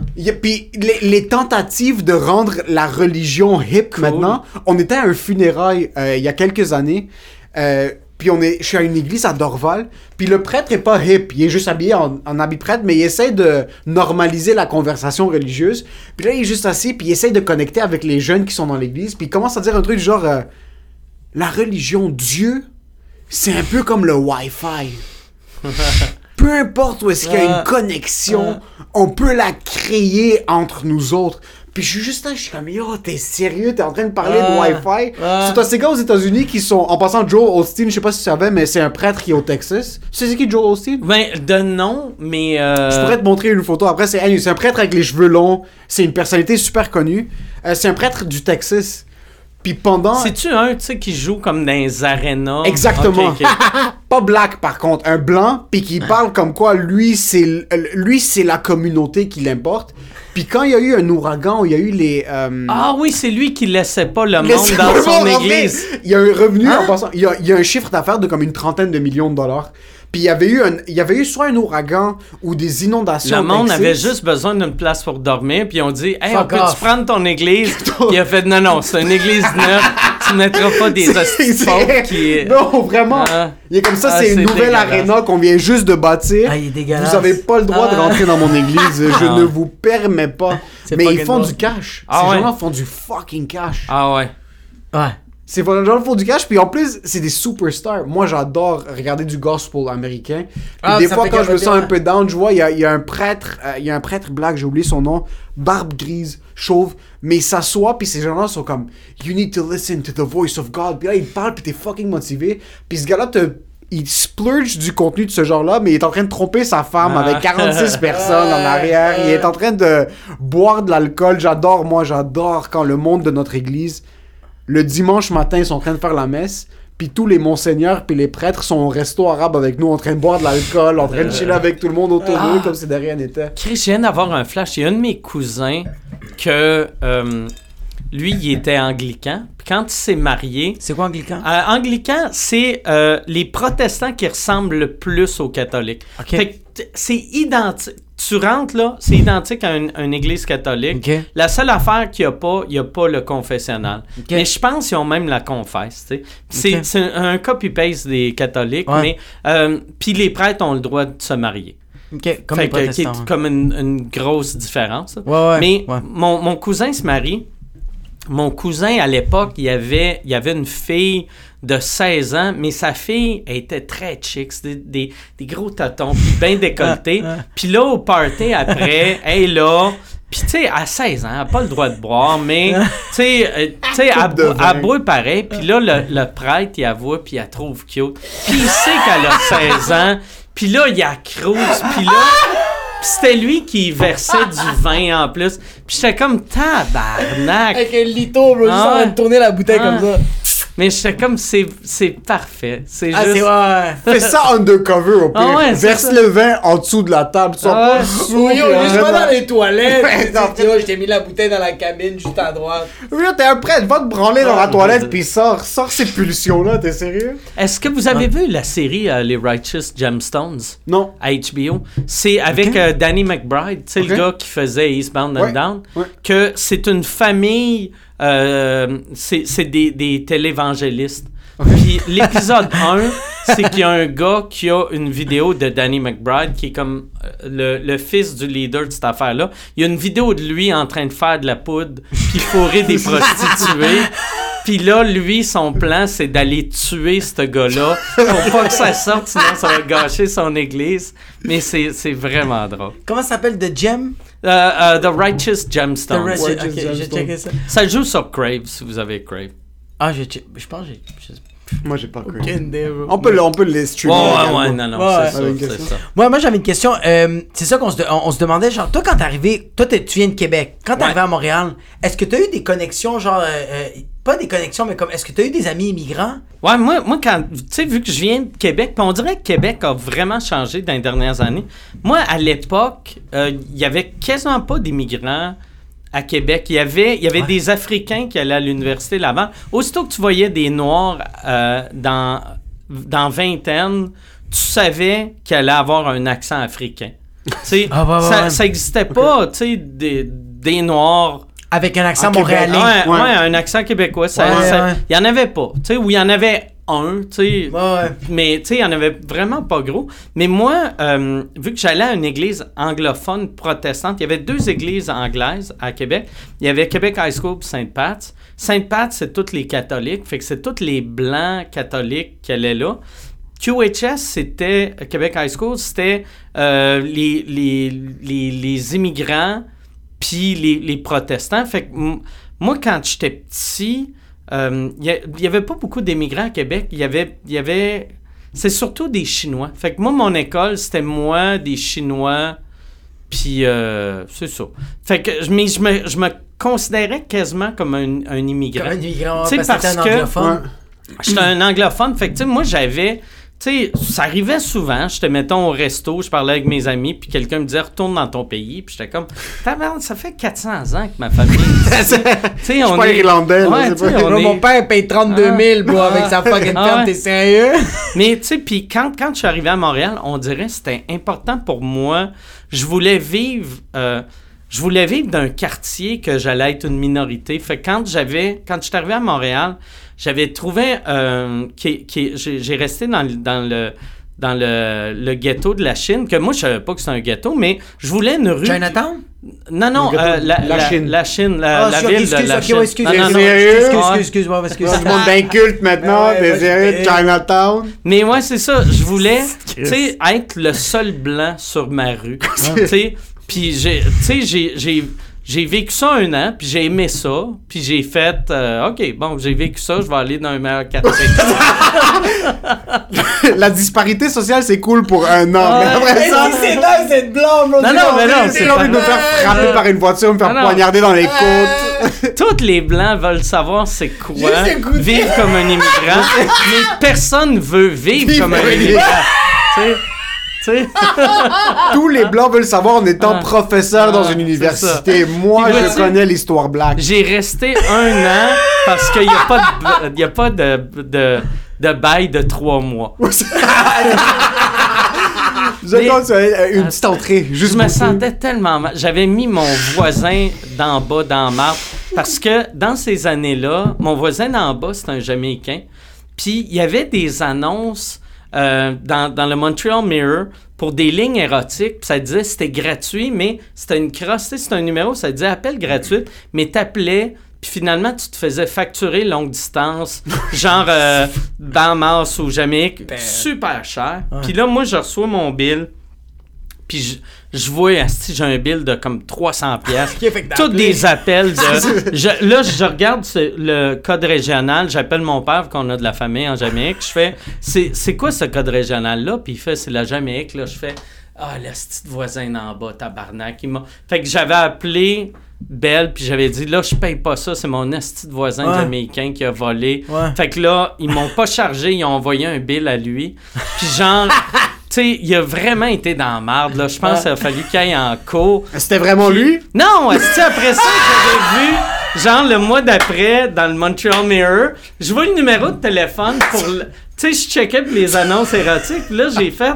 Je le connais, ce numéro-là. Ah, c'est- Le gars s'est pendu, il a pas nourrir ses, il a pas pu nourrir ses enfants parce que C'est comme, I wanna love you! Ah, Not so sure, my friend. J'avais un de mes voisins, Chris, qui était absurde. Moi, j'étais. euh, euh, J'avais mon voisin d'à côté. C'était un monsieur. euh, c'est un monsieur Baptiste. Il avait, il avait genre 3-4 enfants. Très, très chrétien, mais fucking pauvre que le tabarnak. Puis, il venait tout le temps emprunter mon VHS, tu sais. Il n'y avait pas de VHS, puis il faisait tout le temps le même move, tu sais. Il attendait, chaque fois il venait m'emprunter mon VHS, je, je disais non, vu que je le connaissais pas. Mais aussitôt qu'il savait que j'amenais une fille, là, vu que lui, il était comme religieux, là, là il mettait son habit un peu, tu sais, habit du dimanche. Il arrivait avec sa petite fille qui était toute cute, elle était toute autre, autre de même, petite robe blanche, là, il sonnait à la porte. Puis là, il faisait juste, il disait Hey, j'ai loué un film euh, pour ma fille, Euh, tu peux-tu me passer le VHS Puis là, tu sais, j'avais une fille que j'essayais de fourrer, Ouais. fait que je pouvais pas dire non. Pour un Je- imbécile, Ouais, ouais, quoi. fait que là, j'étais comme Ok, ouais, ouais, je vais, tiens, tiens mon VHS. Quelle nationalité? Euh, n- euh, La fille ou le. no- le- Non, non, euh, le- noir, mais euh, euh, regular black. Ok, c'est normal. euh, Regular black. Regular back, Ah, whatever it is. Parce qu'il y a un truc que je trouve quand même impressionnant, euh, ton, ton humour est universel dans un sens où c'est que comme raw comedy is raw comedy, mais on a réalisé il y a beaucoup d'immigrants qui te suivent, puis quand on parle de comme Ah, quand on a fait vrai? quand on a fait ouais, sous écoute, ouais, ouais. quand on a fait sous écoute, il y avait plein de monde au travail, des immigrants qui ont Oh, moi j'écoute sous écoute, c'est fucking nice que tu l'as fait. Puis je me suis dit fuck ton humour passe c'est comme c'est c'est c'est Ah universel. ouais, il y a du monde qui s'est marqué hashtag Free Palestine, hashtag euh, Mike Ward, tu t'écoutes juste à côté. J'ai l'impression que c'est vraiment Rachid qui m'a emmené ce monde-là. Parce que Ouais, ok, j'ai ouais, l'impression, ouais, avant, sais, ou en tout cas, je te parle pour mes crowds à moi, là. Je faisais mes shows, puis euh, mon public avait de l'air d'un rallye du Ku Klux Klan. Puis, mais, mais pas mentalement, là, juste visuellement. Juste, ouais, il y avait tous Puis- des hoodies blancs. Ça brûlait des, des croix. Il y avait toutes des, des, des Mais- fucking bouteilles d'eau de Javel. Je me rappelle la première fois que j'avais fait un gala que Rachid animait. J'étais arrivé, puis, puis sa crowd, 20 fois qui était très multiethnique, Ouais. mais qui avait, qui, avait pas de l'air content quand j'étais arrivé. Comme s'il faisait, oh, j'ai entendu le nom, mais il se Ouais. un peu. Ouais. Puis après, aussitôt que ce numéro-là avait passé à la télé, puis après sur YouTube, Ouais. là, je voyais dans mes crowds, OK, OK, j'ai... Tu sais, j'ai quand même une crowd... Ma crowd est plus blanche, Ouais, mais... normal. Tu sais, mais j'ai quand même un peu d'arabe, un peu de, Ouais. un peu de black, un peu d'asiatique, Ouais. tu sais. Mais En plus, ouais. mon humour a, a jamais été raciste. Tu sais, puis c'est... euh, ça- jamais été raciale. C'est vrai ça. Il ça a a jamais été racial. J'ai pas, euh, j'ai vu ton heure, j'ai vu, euh, j'ai pas encore vu la, la dernière heure noire, mais j'avais vu Chien, j'avais vu ton heure en anglais. T'abordes pas vraiment de sujet ethnique. Il y a zéro. Non, ça, euh, ouais. Mais j'ai souvent des, des histoires, euh, mais, mais c'est jamais. Euh, ouais, c'est ça. C'est, tu sais, comme mettons dans le. Dans, dans le nouveau show, j'ai une bite parce qu'il y avait de quoi que j'avais vu dans le journal, je trouvais ridicule. Sophie Durocher, un moment donné, elle, elle parlait de moi, puis elle disait que j'avais pas d'audace parce que si j'avais de l'audace, j'oserais parler contre les extrémistes islamiques. Qui est une phrase ridicule de dire que c'est de l'autre, les extrémistes islamiques. Tu sais, de dire que les extrémistes, de dire que t'es contre le terrorisme islamique, de faire oh Chris là, ils viennent oh Il y a de l'audace. Oh, tabarnak, il est brave, là, tu sais. Fait que là, je fais un numéro là-dessus, fait que je parle un, un peu de, de musulmans là-dedans. Mais tu sais, c'est pas. euh, je je suis pas. t- On dirait, moi-même, quand je vois quand je vois des humoristes blancs parler de. de de, de trucs raciaux, j'aime ça qu'ils le maîtrisent mieux. Tu sais, comme mettons un Andrew Schultz, je trouve Ouais. asti qu'il maîtrise Ouais. vraiment bon à sens. mort. Tandis que, que, que moi, tu sais, mettons, tu sais, j'ai voyagé un peu, mais, tu sais, première fois que je suis allé en Afghanistan, tu sais, ça m'a pris huit jours avant de réaliser que c'était pas un pays arabe. Fait que, tu sais, tu peux pas après faire des, des numéros. Je vais vous parler des Arabes. L'autre fois, j'étais en Afghanistan. La nuance entre les Libanais et Ouais. les Syriens, genre, c'est pas Puis- quelque chose? je veux pas avoir de l'air d'un colon. Tu sais, c'est Je comprends. ça. Fait que. T'as joué en Haïti, right? Ouais, j'ai joué deux comment, fois en? Haïti. Euh, première fois, vraiment, vraiment cool. Deuxième fois, euh, cool, weird. Ok. Dans quel sens weird? C'est que, c'est que le, le, le- moi j'ai remarqué, le, le- C'était pas pendant l'attentat, right? T'étais pas avec Preach puis Abba dans Ouais, le temps. ouais, Vous ouais, étiez ouais. ensemble là-bas en même temps, ok. Ouais, ouais. Oh shit! Fait que, mais, euh, puis je sens, moi la première fois que je suis allé, là, c'était, le monde, tout le monde était cool. Puis là, le deuxième coup, je sentais une tension raciale. Je sentais que le monde aimait pas les Blancs. Ok. Tu sais, Ah. Puis, tu sais, c'était la première fois que j'allais dans un pays. Tu sais, j'avais déjà été dans un pays non blanc, mais c'était la première fois que je sentais que. Ah, Chris, c'est le monde. Faut aime- poignarder, là. il aimerait ça que je me revire d'abord je mange un coup en arrière de la tête. Il est en train de. Ouais. Puis, euh, donc, fait que c'était juste, c'était juste weird. C'était juste weird. Puis, euh, mon, euh, mon humour, tu sais, moi, mon humour en anglais, en Haïti, passe mieux qu'en français parce que j'ai, j'ai, je pense, mon accent est trop québécois. Puis euh, à chaque fois, je fais tout le temps la même gaffe. Je fais tout le temps, OK, Haïti, c'est un pays ultra croyant. Ouais. Euh, parle pas de religion, mais close avec une joke de Jésus. On dirait j'ai tout le temps le goût de... Parle pas de religion, mais juste un pouce dans le cul. Il y a juste à la. Il va juste Je vais faire 59 minutes de blagues incroyables, puis à la dernière minute, je vais me foutre un doigt. ouais, il va juste pogner mes fucking fuck you, je vais les mettre dans les, dans les mains de Jésus, bro. Tiens, fuck you, pendejo. C'est hilarant, bro. Il est super clean, bro. Quelqu'un qui est juste pas capable d'accepter ça s'est bien passé. Tu veux Mais juste ça- pas, tu veux pas que ça se passe bien. C'est ça que j'adore de moi. C'est ça que j'adore de toi, man. Toi, euh, toi, bro, t'es comme ça. C'est genre. euh, euh, Il y a des gags que tu fais comme. Quand t'avais parlé, man. Ça, là, je pense, que je l'ai je pense que je l'ai écouté au moins 45 fois. T'avais parlé que tu faisais un show pour les. euh, je pense, pour, euh, levée de fonds pour les femmes battues. Puis quand t'es arrivé dans place, la personne qui l'avait organisé était comme. Toi, tu vas pas faire des jokes, ces femmes Ah ouais? battues, asti, asti. Puis t'es comme. Je voulais pas. Moi, je suis arrivé ici pour pas le faire. Puis t'es comme. Tu me forces. tu me forces, Ah. là. Ah, Le pire, ça, dans le numéro, je le disais pas. Mais bon. la vraie histoire, c'est que c'était euh, c'est Michael Jean, l'ancienne euh, Oh! l'ancienne euh, gouverneur Michael Jean, général. Gouverneur général, avant euh, C'est Julie quoi Payette. gouverneur général? Gouverneur- C'est c'est la, la, la représentante de la reine. C'est un poste inutile, en passant. Oh ouais, non, non, ouais. Julie Payette va se faire poignarder bientôt, là. Ah ouais. Et puis elle, j'avais dit une phrase tellement trash, là. Moi, moi c'était mon premier show dans un théâtre. C'est première, première fois de ma vie que j'étais devant du monde assis avec le, le cul sur du mou, puis dérangé. Puis là, j'arrive, puis elle, c'est une madame qu'elle a toujours été vraiment impress... pas impressionnée, mais fascinée par la politique. Puis là, elle vient me voir, puis tu sais, j'avais 21 ans, puis elle vient me voir, puis elle dit là, stresse pas, là, mais il y a un député du Bloc québécois dans la salle. Puis je suis comme, ben, je m'en calisse, je m'en calisse. Puis euh, là, fait que là, là, je suis comme, OK. Puis là, elle est comme, là, c'est une levée de fonds pour les femmes battues. Elle dit, là, parle pas de femmes battues. Je suis comme, ouais, ouais, que.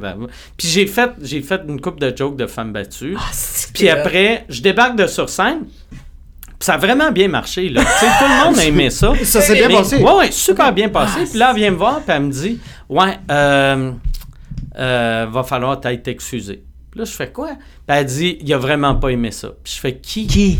Ben, euh, le député du Bloc québécois. Fuck je suis comme jamais calisse du député du Bloc québécois. Puis là, elle dit Non, mais. Euh, va t'excuser. Si t'es un professionnel, un professionnel s'excuserait. j'étais comme non, un, un professionnel s'excuserait pas. Puis elle dit si Yvon Deschamps était ici, il s'excuserait. J'ai dit Yvon Deschamps ne s'excuserait jamais. Puis moi en plus à cette époque-là, j'étais en train de lire, je lisais la biographie de, de euh, Lenny Bruce. Puis il y avait il y Ah, avait c'est il y avait une passe dans, dans le livre qui m'avait fasciné. Tu sais, j'avais 21 ans, je venais de commencer à faire de l'humour. Puis, tu sais, quand t'as 21 ans, n'importe quel rebelle, t'as, t'as le goût, t'as le goût de leur manger le cul, là, tu sais.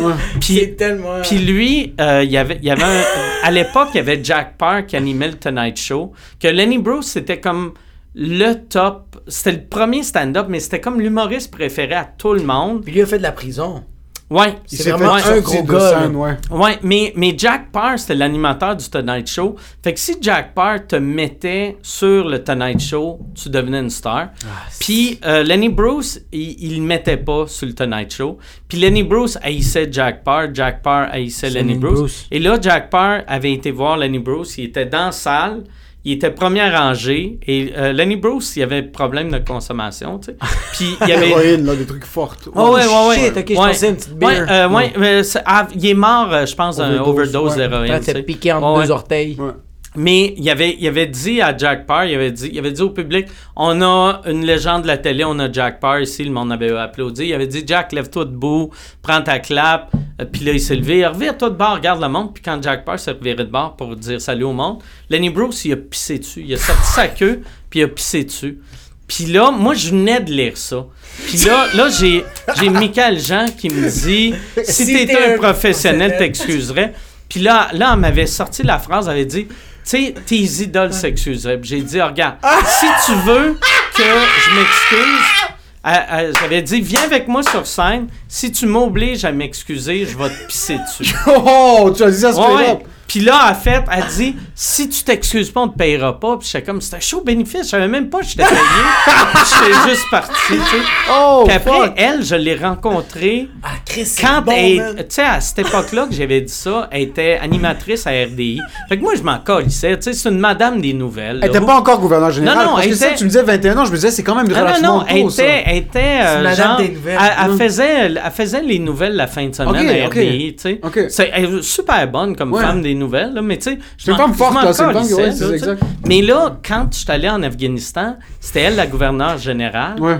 Puis là, moi, j'étais là-bas, puis là, ils nous ont dit, ils ont dit, la gouverneure générale, elle, elle vient nous rejoindre. Puis là, j'étais comme, ah, si moi, j'avais, mettons, 35 ans à l'époque. là, je me disais, Ça fait 14 ça fait 14 ans, j'ai-tu assez changé pour qu'elle se... ra- là, j'étais comme, d'après moi, elle se rappellera pas de moi, mais j'étais comme, en même temps, un, un gars qui dit, je vais te Qui dit, pisser je jambe, tu t'en rappelles en esti. Ouais. Sûrement, là, j'étais comme, ça m'a pris 3-4 ans après ça avant de passer à la TV. Fait que peut-être elle m'a oublié, mais là, je faisais le calcul, elle se Ouais. rappelle-tu de moi, elle se rappelle pas. Ouais. Puis là, moi, je voulais pas, je voulais pas la croiser, tu sais. Puis à- quand on était en Afghanistan, souvent arrivait rencontrer les artistes. Tu Moi, je m'en allais aux toilettes. On avait été à des funérailles. Il y, a- il y avait Des eu, euh, quand on putain. était à Dubaï, il y, a- il y avait eu, euh, ils ramenaient genre des soldats qui étaient morts, puis il allait avoir des funérailles, puis là, ils nous disaient, OK, vous allez être avec la gouverneure générale. Moi, j'avais fait semblant d'avoir mal au ventre, j'avais été aux toilettes. Puis après, en revenant, on était sur l'avion à, à Michael Jean. Ouais. Puis, tu sais, euh, Dubaï, euh, nous autres, c'est Dubaï, Ottawa. C'est un vol de 18 heures. Quand même, ouais. J'ai fait semblant de dormir pendant 18 heures de temps. Parce Elle elle- venait tout le temps. Elle venait tout le temps en arrière Non. pour nous jaser. Elle était comme, je vais vous parler. Puis là, elle arrivait. Puis elle était comme, dort beaucoup, hein, votre ami. Est-ce que t'as su finalement si elle t'avait reconnu? Je sais pas, moi je faisais semblant de dormir parce que on, tu sais c'est la gouverneure générale puis gouverneure générale c'est la représentante de la, ma- de la de la reine mais c'est aussi elle le chef de l'armée canadienne. tu sais elle est en haut du plus haut Putain. euh, Général, général. ouais. Fait que là, moi, j'étais comme tabarnak. Je suis sur une base militaire au Moyen-Orient. Si elle, elle veut euh, si me mettre en prison, je vais en prison.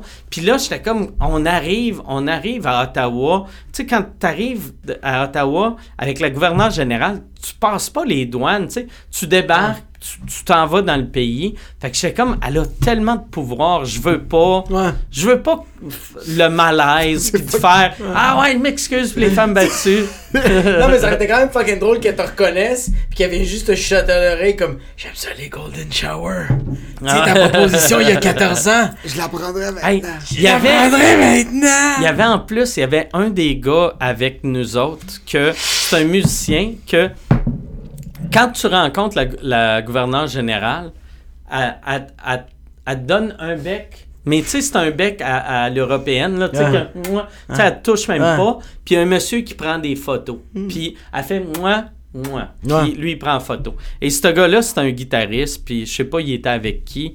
Puis il faisait un show, puis là, là euh, il leur avait dit OK, on va prendre des photos de vous avec la gouverneure générale qui vous fait la bise. Et là, lui, il y a une coupe de drink dans le corps. C'est un, guitariste, là. C'est un tout croche. Et là, elle, elle va pour faire ça. Il l'avait pogné par la face, puis il a fait sa bouche. Puis le gars, il a pris la photo, puis après, il, il était comme un tabarnak, puis il est passé. Puis là, fait que là, je me disais, Asti, dans le même avion, t'as un gars qui a dit qu'il allait pisser sa jambe, t'as un autre gars qui l'a embrassé sa bouche. C'est. Pas vrai, je vais être en train de se faire malmener. On est juste en train de se faire lessiver de gauche à droite. Mike, merci beaucoup d'avoir été là. Ah, ça finit de même. Évidemment, on a, ça fait ça. ça finit sur une histoire de Michael Jean qui se fait violer d'un côté, puis de l'autre côté, Mike qui fait semblant de dormir. Euh, Ouais, dans le fond, elle s'est fait de MeToo par, Qu'est-ce euh, fait MeToo avant guitariste. MeToo? Il est où le guitariste maintenant? Euh, sûrement en prison. Évidemment, on a plus de poules que toi. C'est ça, nous, nous ici, on vend des billets. Toi, c'est un petit peu. Qu'est-ce que tu veux plugger? Qu'est-ce qui se passe maintenant? C'est quoi tes, tes prochains. Est-ce que tu retournes en tournée? Euh, ouais, j'ai ma tournée noire qui, euh, qui se continue. euh, Est-ce que tu modifies tes beats ou tu le laisses tel quel? Parce que Euh, moi, j'ai vu au complet le show. J'étais bandé On tout m'a le dit long. que j'étais c'est à côté de ma fucking excellent. Ah J'étais à ouais, côté mais de ma blonde, puis merci. j'étais bandé tout le long, puis j'étais comme, yo, et comme juste, ar- arrête de me, juste apprécie ça en ce moment. C'est J'ai- insane, bro. J'ai comme un numéro. Tu sais, dans le show, j'ai un numéro sur le MeToo que là, j'ai allongé, vu qu'il y a eu plus de, de monde qui sont sortis. C'est des que- bonnes- c'est juste- c'est des bonnes qui ont rape, pim, pim. Ah, c'est ça. Ouais, c'est ça. Il y a, il y a trop de prédateurs sexuels dans le milieu que ce numéro-là durait 4 minutes, là, il dure 40. tu sais. Il est comme, yo, j'ai un headline sur Luke Wiseman, mais c'est quoi Ah. qui se Qu'est-ce passe, qui se là? passe, là?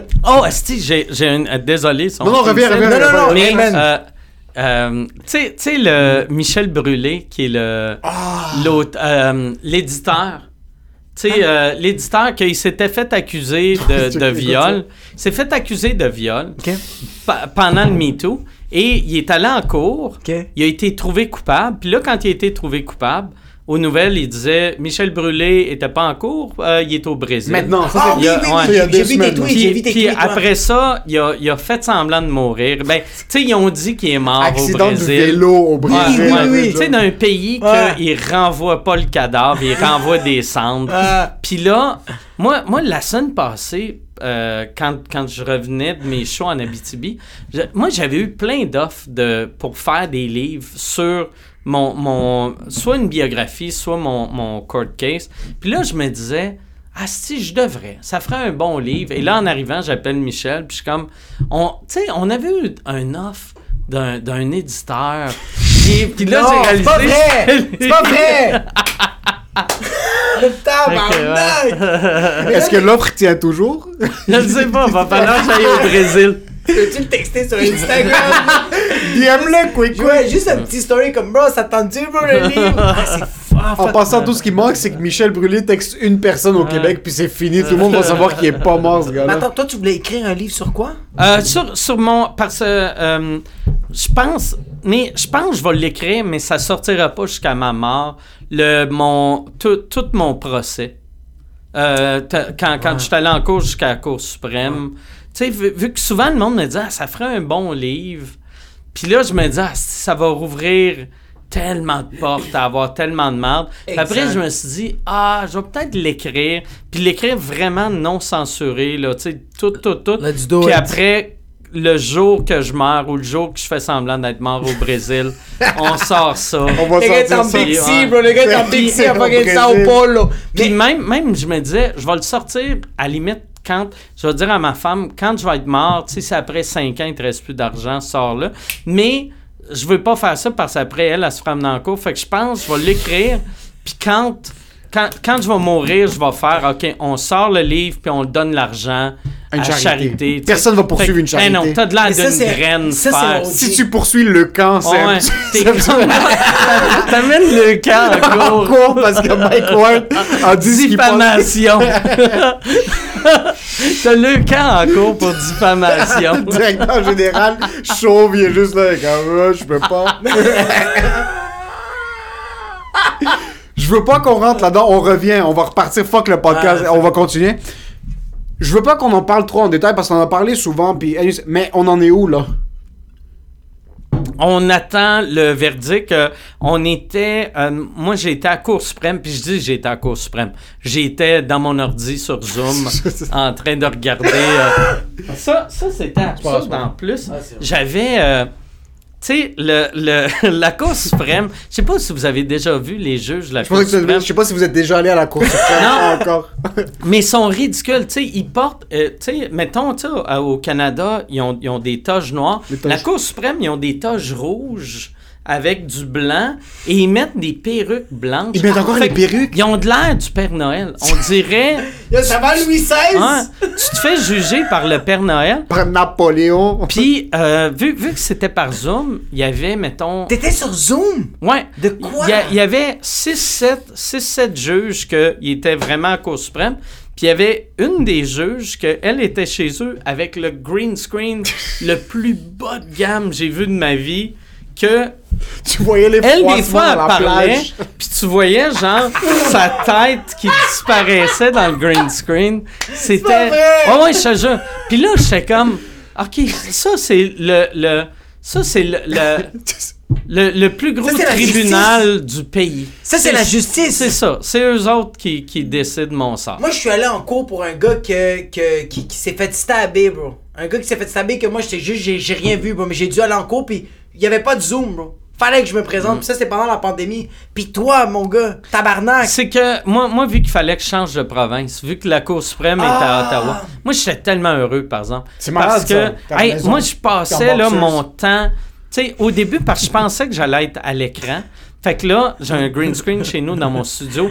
J'avais magasiné un décor Ah, d'appartement. si c'est tout bien Puis, tu sais, juste ouais. pour, pour pas avoir de l'air, je voulais pas avoir de l'air de la vedette riche, tu sais, je voulais avoir Ah, de l'air un juste peu milieu. struggling artist, mais qui a un peu de succès, mais Rosemont locatif, pas propriétaire. Ouais, exact. exactement ça. Exact. Puis là, j'avais planifié, je m'étais dit, OK, je vais me faire des vodka Coke Diet dans une tasse à café. Puis avant chaque, chaque gorgée, je vais faire comme un. Tu sais, Toi et la justice, tu dois tout le temps, comme Michael Jean passe, tu fais semblant de dormir. Cour suprême, il fait semblant de tout souffler sur son vodka Coke. C'est Mais, malade! mais finalement, là, j'ai j'ai appris le matin même que moi, j'étais même pas à l'écran. Fait que moi, j'étais juste chez nous, puis je regardais ce qui se passait. Tu faisais quand même semblant de souffler dans ton café. Mais ce qui était le fun, c'est que je passais mon temps juste à texter Michel. Parce que, tu sais, en cours, il y a tellement des affaires stupides qui arrivent que d'habitude, mettons, quelqu'un dit de quoi, puis t'as le goût de rire, puis tu tapes l'autre, puis t'es comme. Ah, Mais là, on pouvait, on pouvait se texter. Puis des fois, même, il y a- il y a- c'était long, puis c'est insupportable. Voir Ouais. du monde parler de toi. C'est long. Tu sais, fait que là. Comme s'ils te connaissent. Moi, je- tu sais, j'avais, j'avais deux browsers d'ouvert. J'avais la Cour suprême, des fois que j'étais sur mute, puis j'écoutais Always Sunny in Philadelphia. Comment c'est fucking malade Ah, ça? ah. quoi ça? C'est une émission avec euh, Danny ah, DeVito. euh, Ah. C'est vraiment bon. C'est comme euh, Curb Your Enthusiasm, mais genre d'un. C'est- est- ce gars-là est en cours suprême en train de checker émission juste à côté. Ah, c'est- mais- mais Ah, c'est, c'est le show, pour vrai, là, c'est le show le plus stupide, mais le fun à regarder. C'est des situations vraiment awkward, Ah ouais. qui, mais c'est filmé d'une manière où est-ce que t'es comme, est-ce que c'est de l'impro, c'est pas de l'impro, Ah ouais. est-ce que... Mais j'avais une question pour toi. Est-ce que quand t'étais physiquement en cours, est-ce que t'avais genre un, un third eye, dans un sens, t'es comme, c'est tellement absurde que je suis ici maintenant. Ah ouais, ouais. Comme tu te regardais, t'es comme, mais non, c'est impossible que c'est vrai ce qui se passe Que je suis maintenant. Le- ici pour une fucking La, joke. la, bro. la, la première journée en cours, la, la deuxième quand je- euh, la deuxième journée en cours, il y avait plein d'humoristes qui étaient venus pour me supporter, mais moi je n'avais parlé aucunement. Fait que le, le premier jour en cours, il y avait c'était juste des supporters à Jérémy Gabriel qui étaient dans la salle. Puis il y avait quelque chose que je trouvais tellement absurde. Son grand-père était dans la salle. Et là, là le, le juge, il dit OK, on va écouter l'extrait. Fait que là, il joue l'extrait de la joke. Puis le grand-père à Jérémy riait. au- Mais Je trouvais non! ça J'avais jamais entendu cette drôle. histoire en passant. Ah, il... fait que là, là c'est comme blablabla. Euh, euh, Chris, il est pas encore mort. Puis là, j'entends. là, je regarde. c'est une grand-mère. C'est impossible! Son grand-père était Son crampé. grand-père riait. Mais tu sais. Tu l'as regardé comme ça, je sais. Ah, c'est t'as fait comme- vidéo, Ah, comment c'est que c'est drôle. Ah, c'est que c'est drôle. Calice, c'est Ah fucking Parce drôle. que t'es au secondaire, tu fais une petite connerie, t'es au bureau du directeur. Des fois, tu regardes ça d'un troisième œil puis tu dis, ok, c'est absurde que je suis ici Ah pour ouais. avoir dessiné un pénis dans mon carnet à moi. Un pénis. Mais toi, t'es à la Cour suprême, puis ça fait 4-5 ans que c'est en train de juste Ouais. bouillonner, puis c'est encore là. le directeur, mais c'est aux adultes. Mais c'est ça, t'es- directement, C'est c'est là, c'est la dégueulasse. vraie vie qui pogne. C'est plus comme l'école. Il y a pas de Ah tu ouais. te faire renvoyer de l'école. C'est que là, ça finit pas jusqu'à Mais- temps qu'il y a des répercussions Moi, j'ai monétaires. j'ai compris, tu sais, on dirait plus jeune, je comprenais pas pourquoi Lenny Bruce est tombé dans l'héroïne. Puis, tu sais, mettons, je comprenais pas pourquoi Dieu donné est viré antisémite. Mais, tu sais, c'est- lourd. C'est lourd faire. Chris, j'écrivais une joke et, tu sais, la, la, la meilleure réaction à une joke que t'aimes pas, c'est de pas rire. Puis, mais là, d'être en cours, j'étais comme, tabarnak, qu'ils prennent ça au sérieux. Puis c'était fou, là, tu sais. Il y avait une des juges, elle, elle, elle, en, en cours d'appel, elle, son problème, ce qu'elle aimait pas, c'est qu'elle disait, Monsieur Ward disait que Jérémy Gabriel est mourant. Et il, est- il- il est pas mourant. Fait que euh, ça serait la job de l'humoriste d'être factuel. Puis là, Michel m'avait tapé, puis il avait dit Dans le même numéro, tu disais que Lou José, il n'y a pas de pénis. Il y a, il y a un pénis. aussi. Un pénis. Chris, de- mais c'est, comme weird. J'étais comme. Mais sur c'est quelle planète qu'on vit que du monde qui était pas. Du monde qui comprenne pas l'humour, qui était pas dans la salle, qui. Tu fais juger ta joke dix ans plus tard par des- du monde qui était pas là. J'étais comme, ah, si, je, je veux pas que personne d'autre vive ça, tu sais. Fuck. Puis d'un Mm. autre côté aussi, c'est que. c'est que ça finit juste pas. Ça va jamais. Ah ouais. J'avais Ah dessiné ouais? un dessin, quand j'étais en quatrième année primaire, j'avais dessiné un dessin que c'est un joueur de basketball qui fout un couteau dans le cul de quelqu'un d'autre. Je l'avais pitché à la poubelle. Ma professeure était allée dans la poubelle puis elle a sorti le papier. Puis elle m'a dit Qu'est-ce que t'as dessiné là? Je vais donner une retenue. Je me suis fait chicaner par mes parents puis par la professeure puis c'était fini là. T'as écrit une blague, ça a bien été reçu. Ouais. Tu l'as joué, tu l'as filmé, tu l'as sorti. Puis c'est comme trois ans plus tard que ça finit, que quelqu'un te pogne puis te dise qu'il veut te poursuivre. À ce moment-là, je sais que c'est fucking irréel. T'es en train d'aller dans un. C'est juste. C'est comme une émission de télé, c'est fucking absurde. Ah ouais, ouais. C'est juste, ça n'a pas rapport. Il est c'est- genre au Truman Show, bro. Ouais, ouais, c'est Truman Show, ça c'est n'a aucun comme- bon sens. Ah, à un certain point, t'es comme, ok, I'm getting punked. Comme il y a quelque chose qui est une blague. Ouais, Yo, ouais. Aston Kutcher, bro. You Yo, fucking, bro. you fucking Ashton Kutcher. Maintenant, so, là, qu'est-ce- c'est quoi les prochaines étapes dans un sens comme là, on est, il y a eu la, la comparaison à la cour, à la Cour suprême, ce que tu as fait sur Zoom. Ouais, là, là, j'attends Là, c'est le résultat verdict. maintenant. C'est le verdict final. Moi, moi, au début, ouais, c'est le verdict final. Si je perds, je perds. Si je gagne, je gagne. Personne peut aller plus loin que ça. Moi, j'avais, sur le coup, je m'étais dit que j'allais, si je perdais, je payais pas. Puis que là, là c'était à eux autres euh, de soit me mettre en prison, que j'ai appris, ils, ils peuvent pas me mettre en prison pour ça. Fait que, tu sais, je suis content, là, tu sais, de... mais mais là, là mon, mon avocat m'a dit, mais après 10 ans, il- tu vas être obligé de payer. Ou, ou... Fait que là, là j'ai eu l'idée de, si je perds, je, vais... Je, sept. je vais donner l'argent, mais en paiement égal à chaque jour sur, sur 10 ans. Fait que 35 000 sur 10 jours, c'est 9,59. Fait que c'est juste... Sur chaque jour, tu vas e-transfer Jérémy Ouais, Gabriel, 9 puis le 59. code, ça va Yo, être. tu veux dire, ça va être genre, yo, ta carte au puce, tu veux juste la remplir, bro? tu peux pas la 151 si tu veux payer. Chaque semaine, il va devoir rentrer le mot de passe, puis juste se dire. Mais même pas chaque semaine, chaque jour. Chaque jour! Tu sais, parce que C'est chaque- chiant un PayPal. Chaque plus. semaine, tu sais, c'est quand même 60 quelques pièces. Tu peux Ouais, t'acheter de quoi ça. avec 60 quelques Ouais. Mais 9 et 59, il y a rien que tu peux acheter. Tu peux même pas t'acheter des clopes. Tu peux acheter trois quarts d'un paquet de cigarettes. Ouais, c'est exactement. C'est même pas un Ah. trio Subway. C'est même Ah. pas. Tu peux même pas te Yo, 9 nourrir. ouais. c'est absolument Ah. rien, bro. Même 9 dollars, je Ah. pense que l'autobus de ville fait Non, j'ai pas envie de le prendre. C'est moins cher. T'as juste 9 et non. Non. Est-ce que tu lui as parlé? Non, euh, j'ai, moi j'ai essayé, quand j'étais en cours, je, je regardais beaucoup à cette époque-là des documentaires sur euh, des, des, des, des court cases, puis il y avait une affaire que j'avais vue que euh, toutes les victimes disaient ce que j'aimais pas en cours, le, le, le tueur, vu que c'est tout le temps des tueurs, le tueur me regardait pas, je voulais qu'il sente ma tristesse, je voulais qu'il voit l'humanité. Puis, Exact. fait que moi, quand j'étais en cours, je voulais, j'avais de l'air d'un psychopathe, je voulais les regarder dans les yeux. C'était la première fois que j'étais dans la même pièce, que je regardais Jérémy, puis je regardais sa mère, mais les deux, ils me deux. regardaient, j'aimais. Puis, je- mais tu voyais de la, il y avait de la rage puis de la haine. J'ai jamais vu de la haine pure. Ce monde-là me déteste là profondément. Mais une chose que je pense, j'ai été bon pour eux autres, c'est que j'ai été la raison dans leur tête, tout, tout, tout ce qui a mal marché dans sa vie, c'est de ma faute à moi.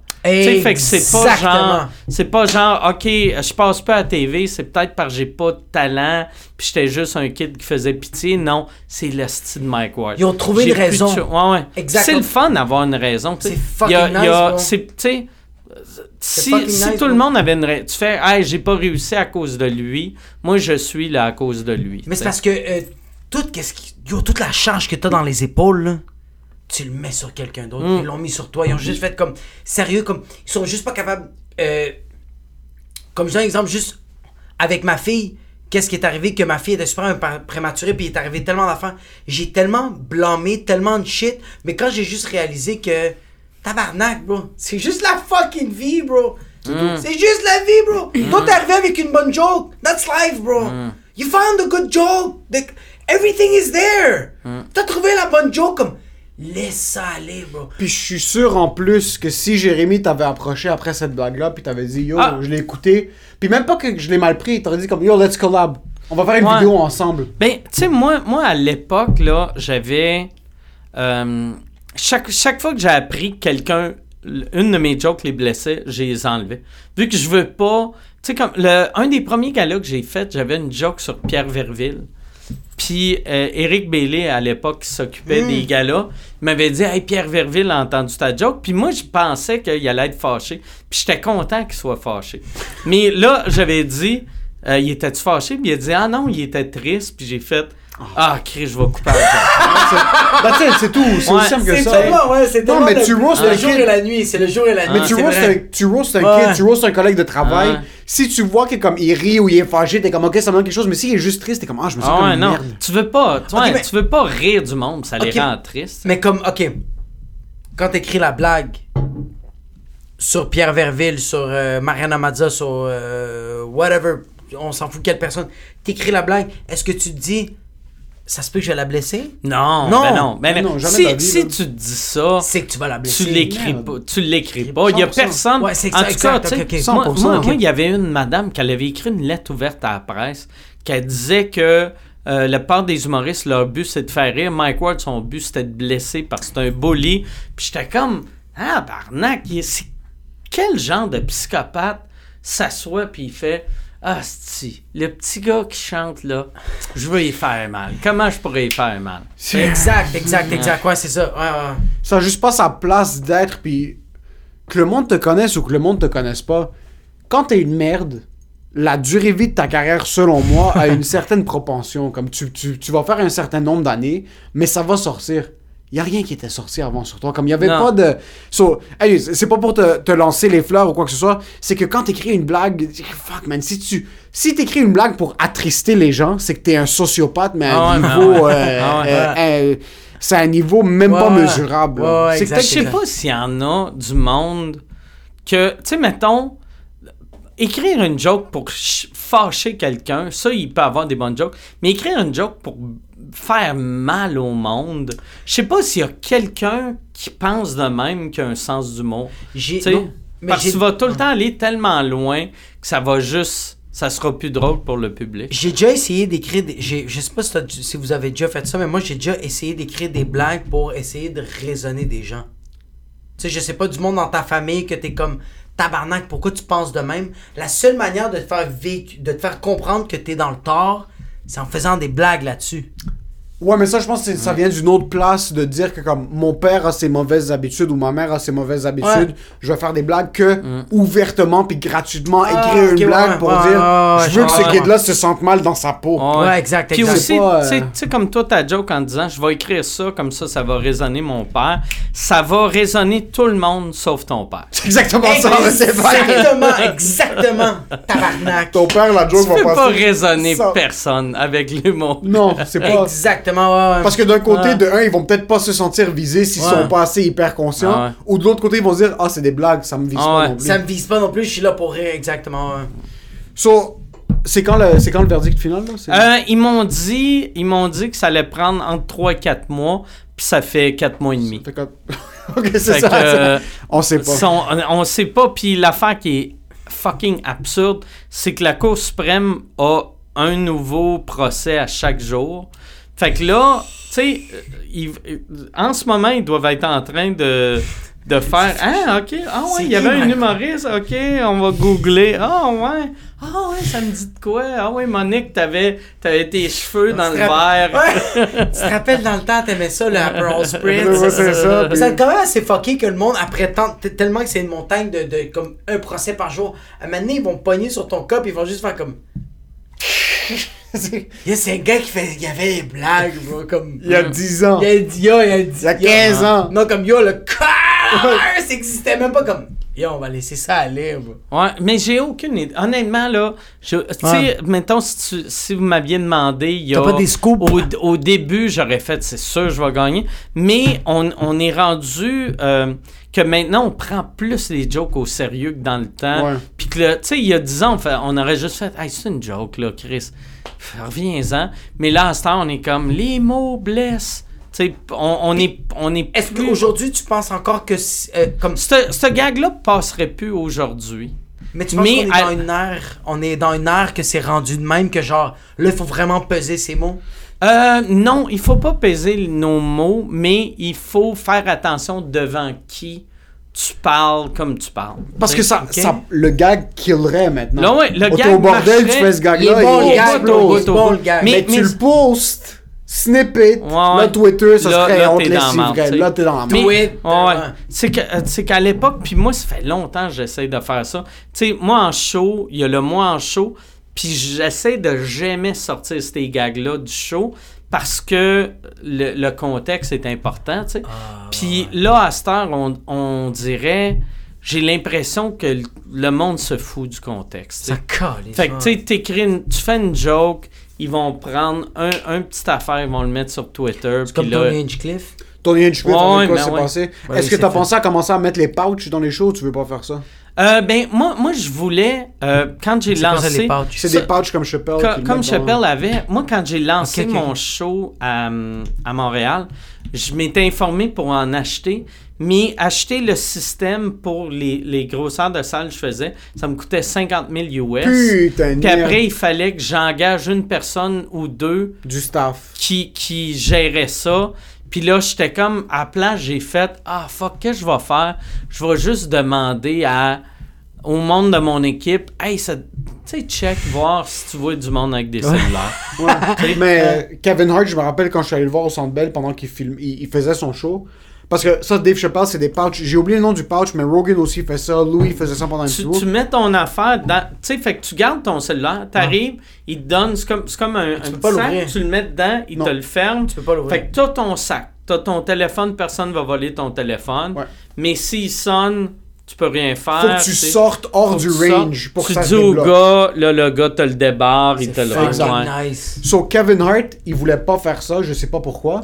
Mais il y avait peut-être 300 employés au Centre Bell. Oh, au Centre Bell, oui, qui oui, surveillait. qui surveillaient. So, avant le show, il y avait une heure où est-ce qu'ils te faisaient rentrer. Quand tu étais en train d'attendre avant le spectacle, t'avais pas le droit de sortir ton téléphone pour prendre des photos ou quoi que ce soit. Il y avait des immenses sur le, le comment ça s'appelle le hum, l'afficheur au milieu du, du centre belle comme dans les games de basketball Ouais. de hockey c'était écrit no cell phones allowed il y avait comme un truc dystopien où est-ce que c'est une voix qui disait your cell phone is not allowed to be C'est used. Jojo Ah, Well 1984, mon gars. pendant le show, Ouais. ce qui est arrivé, c'est quand le show commence, même pendant les openers, il y avait peut-être 300 employés au Centre Bell, puis ils avaient des, euh, des euh, light sticks. Des fouets. Des light sticks où est-ce qu'ils ils flippaient quand quelqu'un utilisait son téléphone. So, dès que ton téléphone sortait, il y avait un gars avec un light stick qui commençait à faire ça, puis là, les sécurités venaient, ils te pognaient, puis ils sortaient. Ah, Je suis c'est comme, fuck, je bon, mets les hein. pouches à la place de faire ça. Il y avait, c'était Non, tellement... moi j'aime ça, j'aime ça la peur. J'aime ça la peur. J'aime Même, ça la même peur, quand j'avais regardé pour louer les pouches, louer les pouches, c'était une pièce du pouch par jour. Wow. Fait que, tu sais, mettons, une pièce US, tu sais, fait que ça aurait coûté 1,25 du pouch. Il y a 20 000 personnes. Ouais. Tu sais, ça, ça C'est coûte- pas rentable. Ah non, ça n'a pas de sens. Puis en plus, ça, c'est juste louer, louer les pouches. Puis Ça aurait pas, pas pris 300 employés, mais ça aurait pris, mettons, au Centre Bell, peut-être 100 employés. Ouais. Fait que c'est moins cher juste des glow sticks. Mais c'est des- ça, des glow sticks. Ouais. les- les- les- latinos qui sont comme Hey, alguien qui a un téléphone. On te souhaite bonne chance avec le procès. Merci, la chance, ça sert à rien parce qu'on est athée, Ouais, mais il n'y a pas de. y a, euh, on, sait, on sait ton intérêt, puis on sait comment tu te dévoues. Puis... On sait t'es qui. Merci pour en passant. Je te, je te remercier maintenant. Tu nous as invités sur Sous-Écoute. Puis Ouais.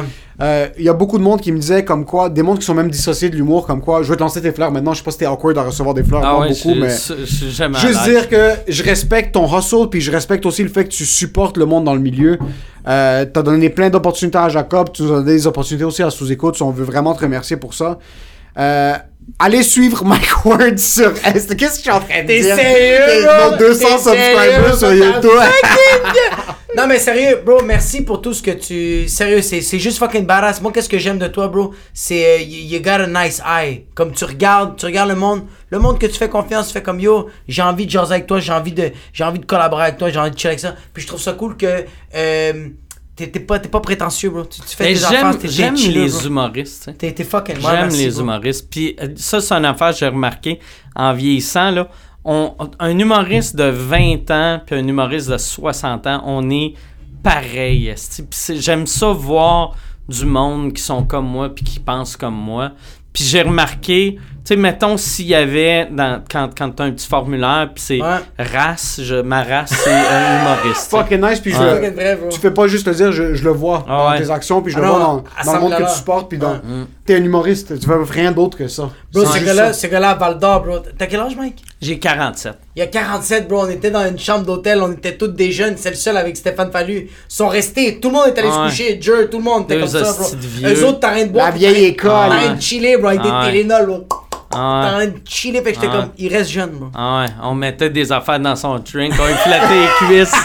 Tu t'es fait toucher, Jacob? Yo, ça Ton pas,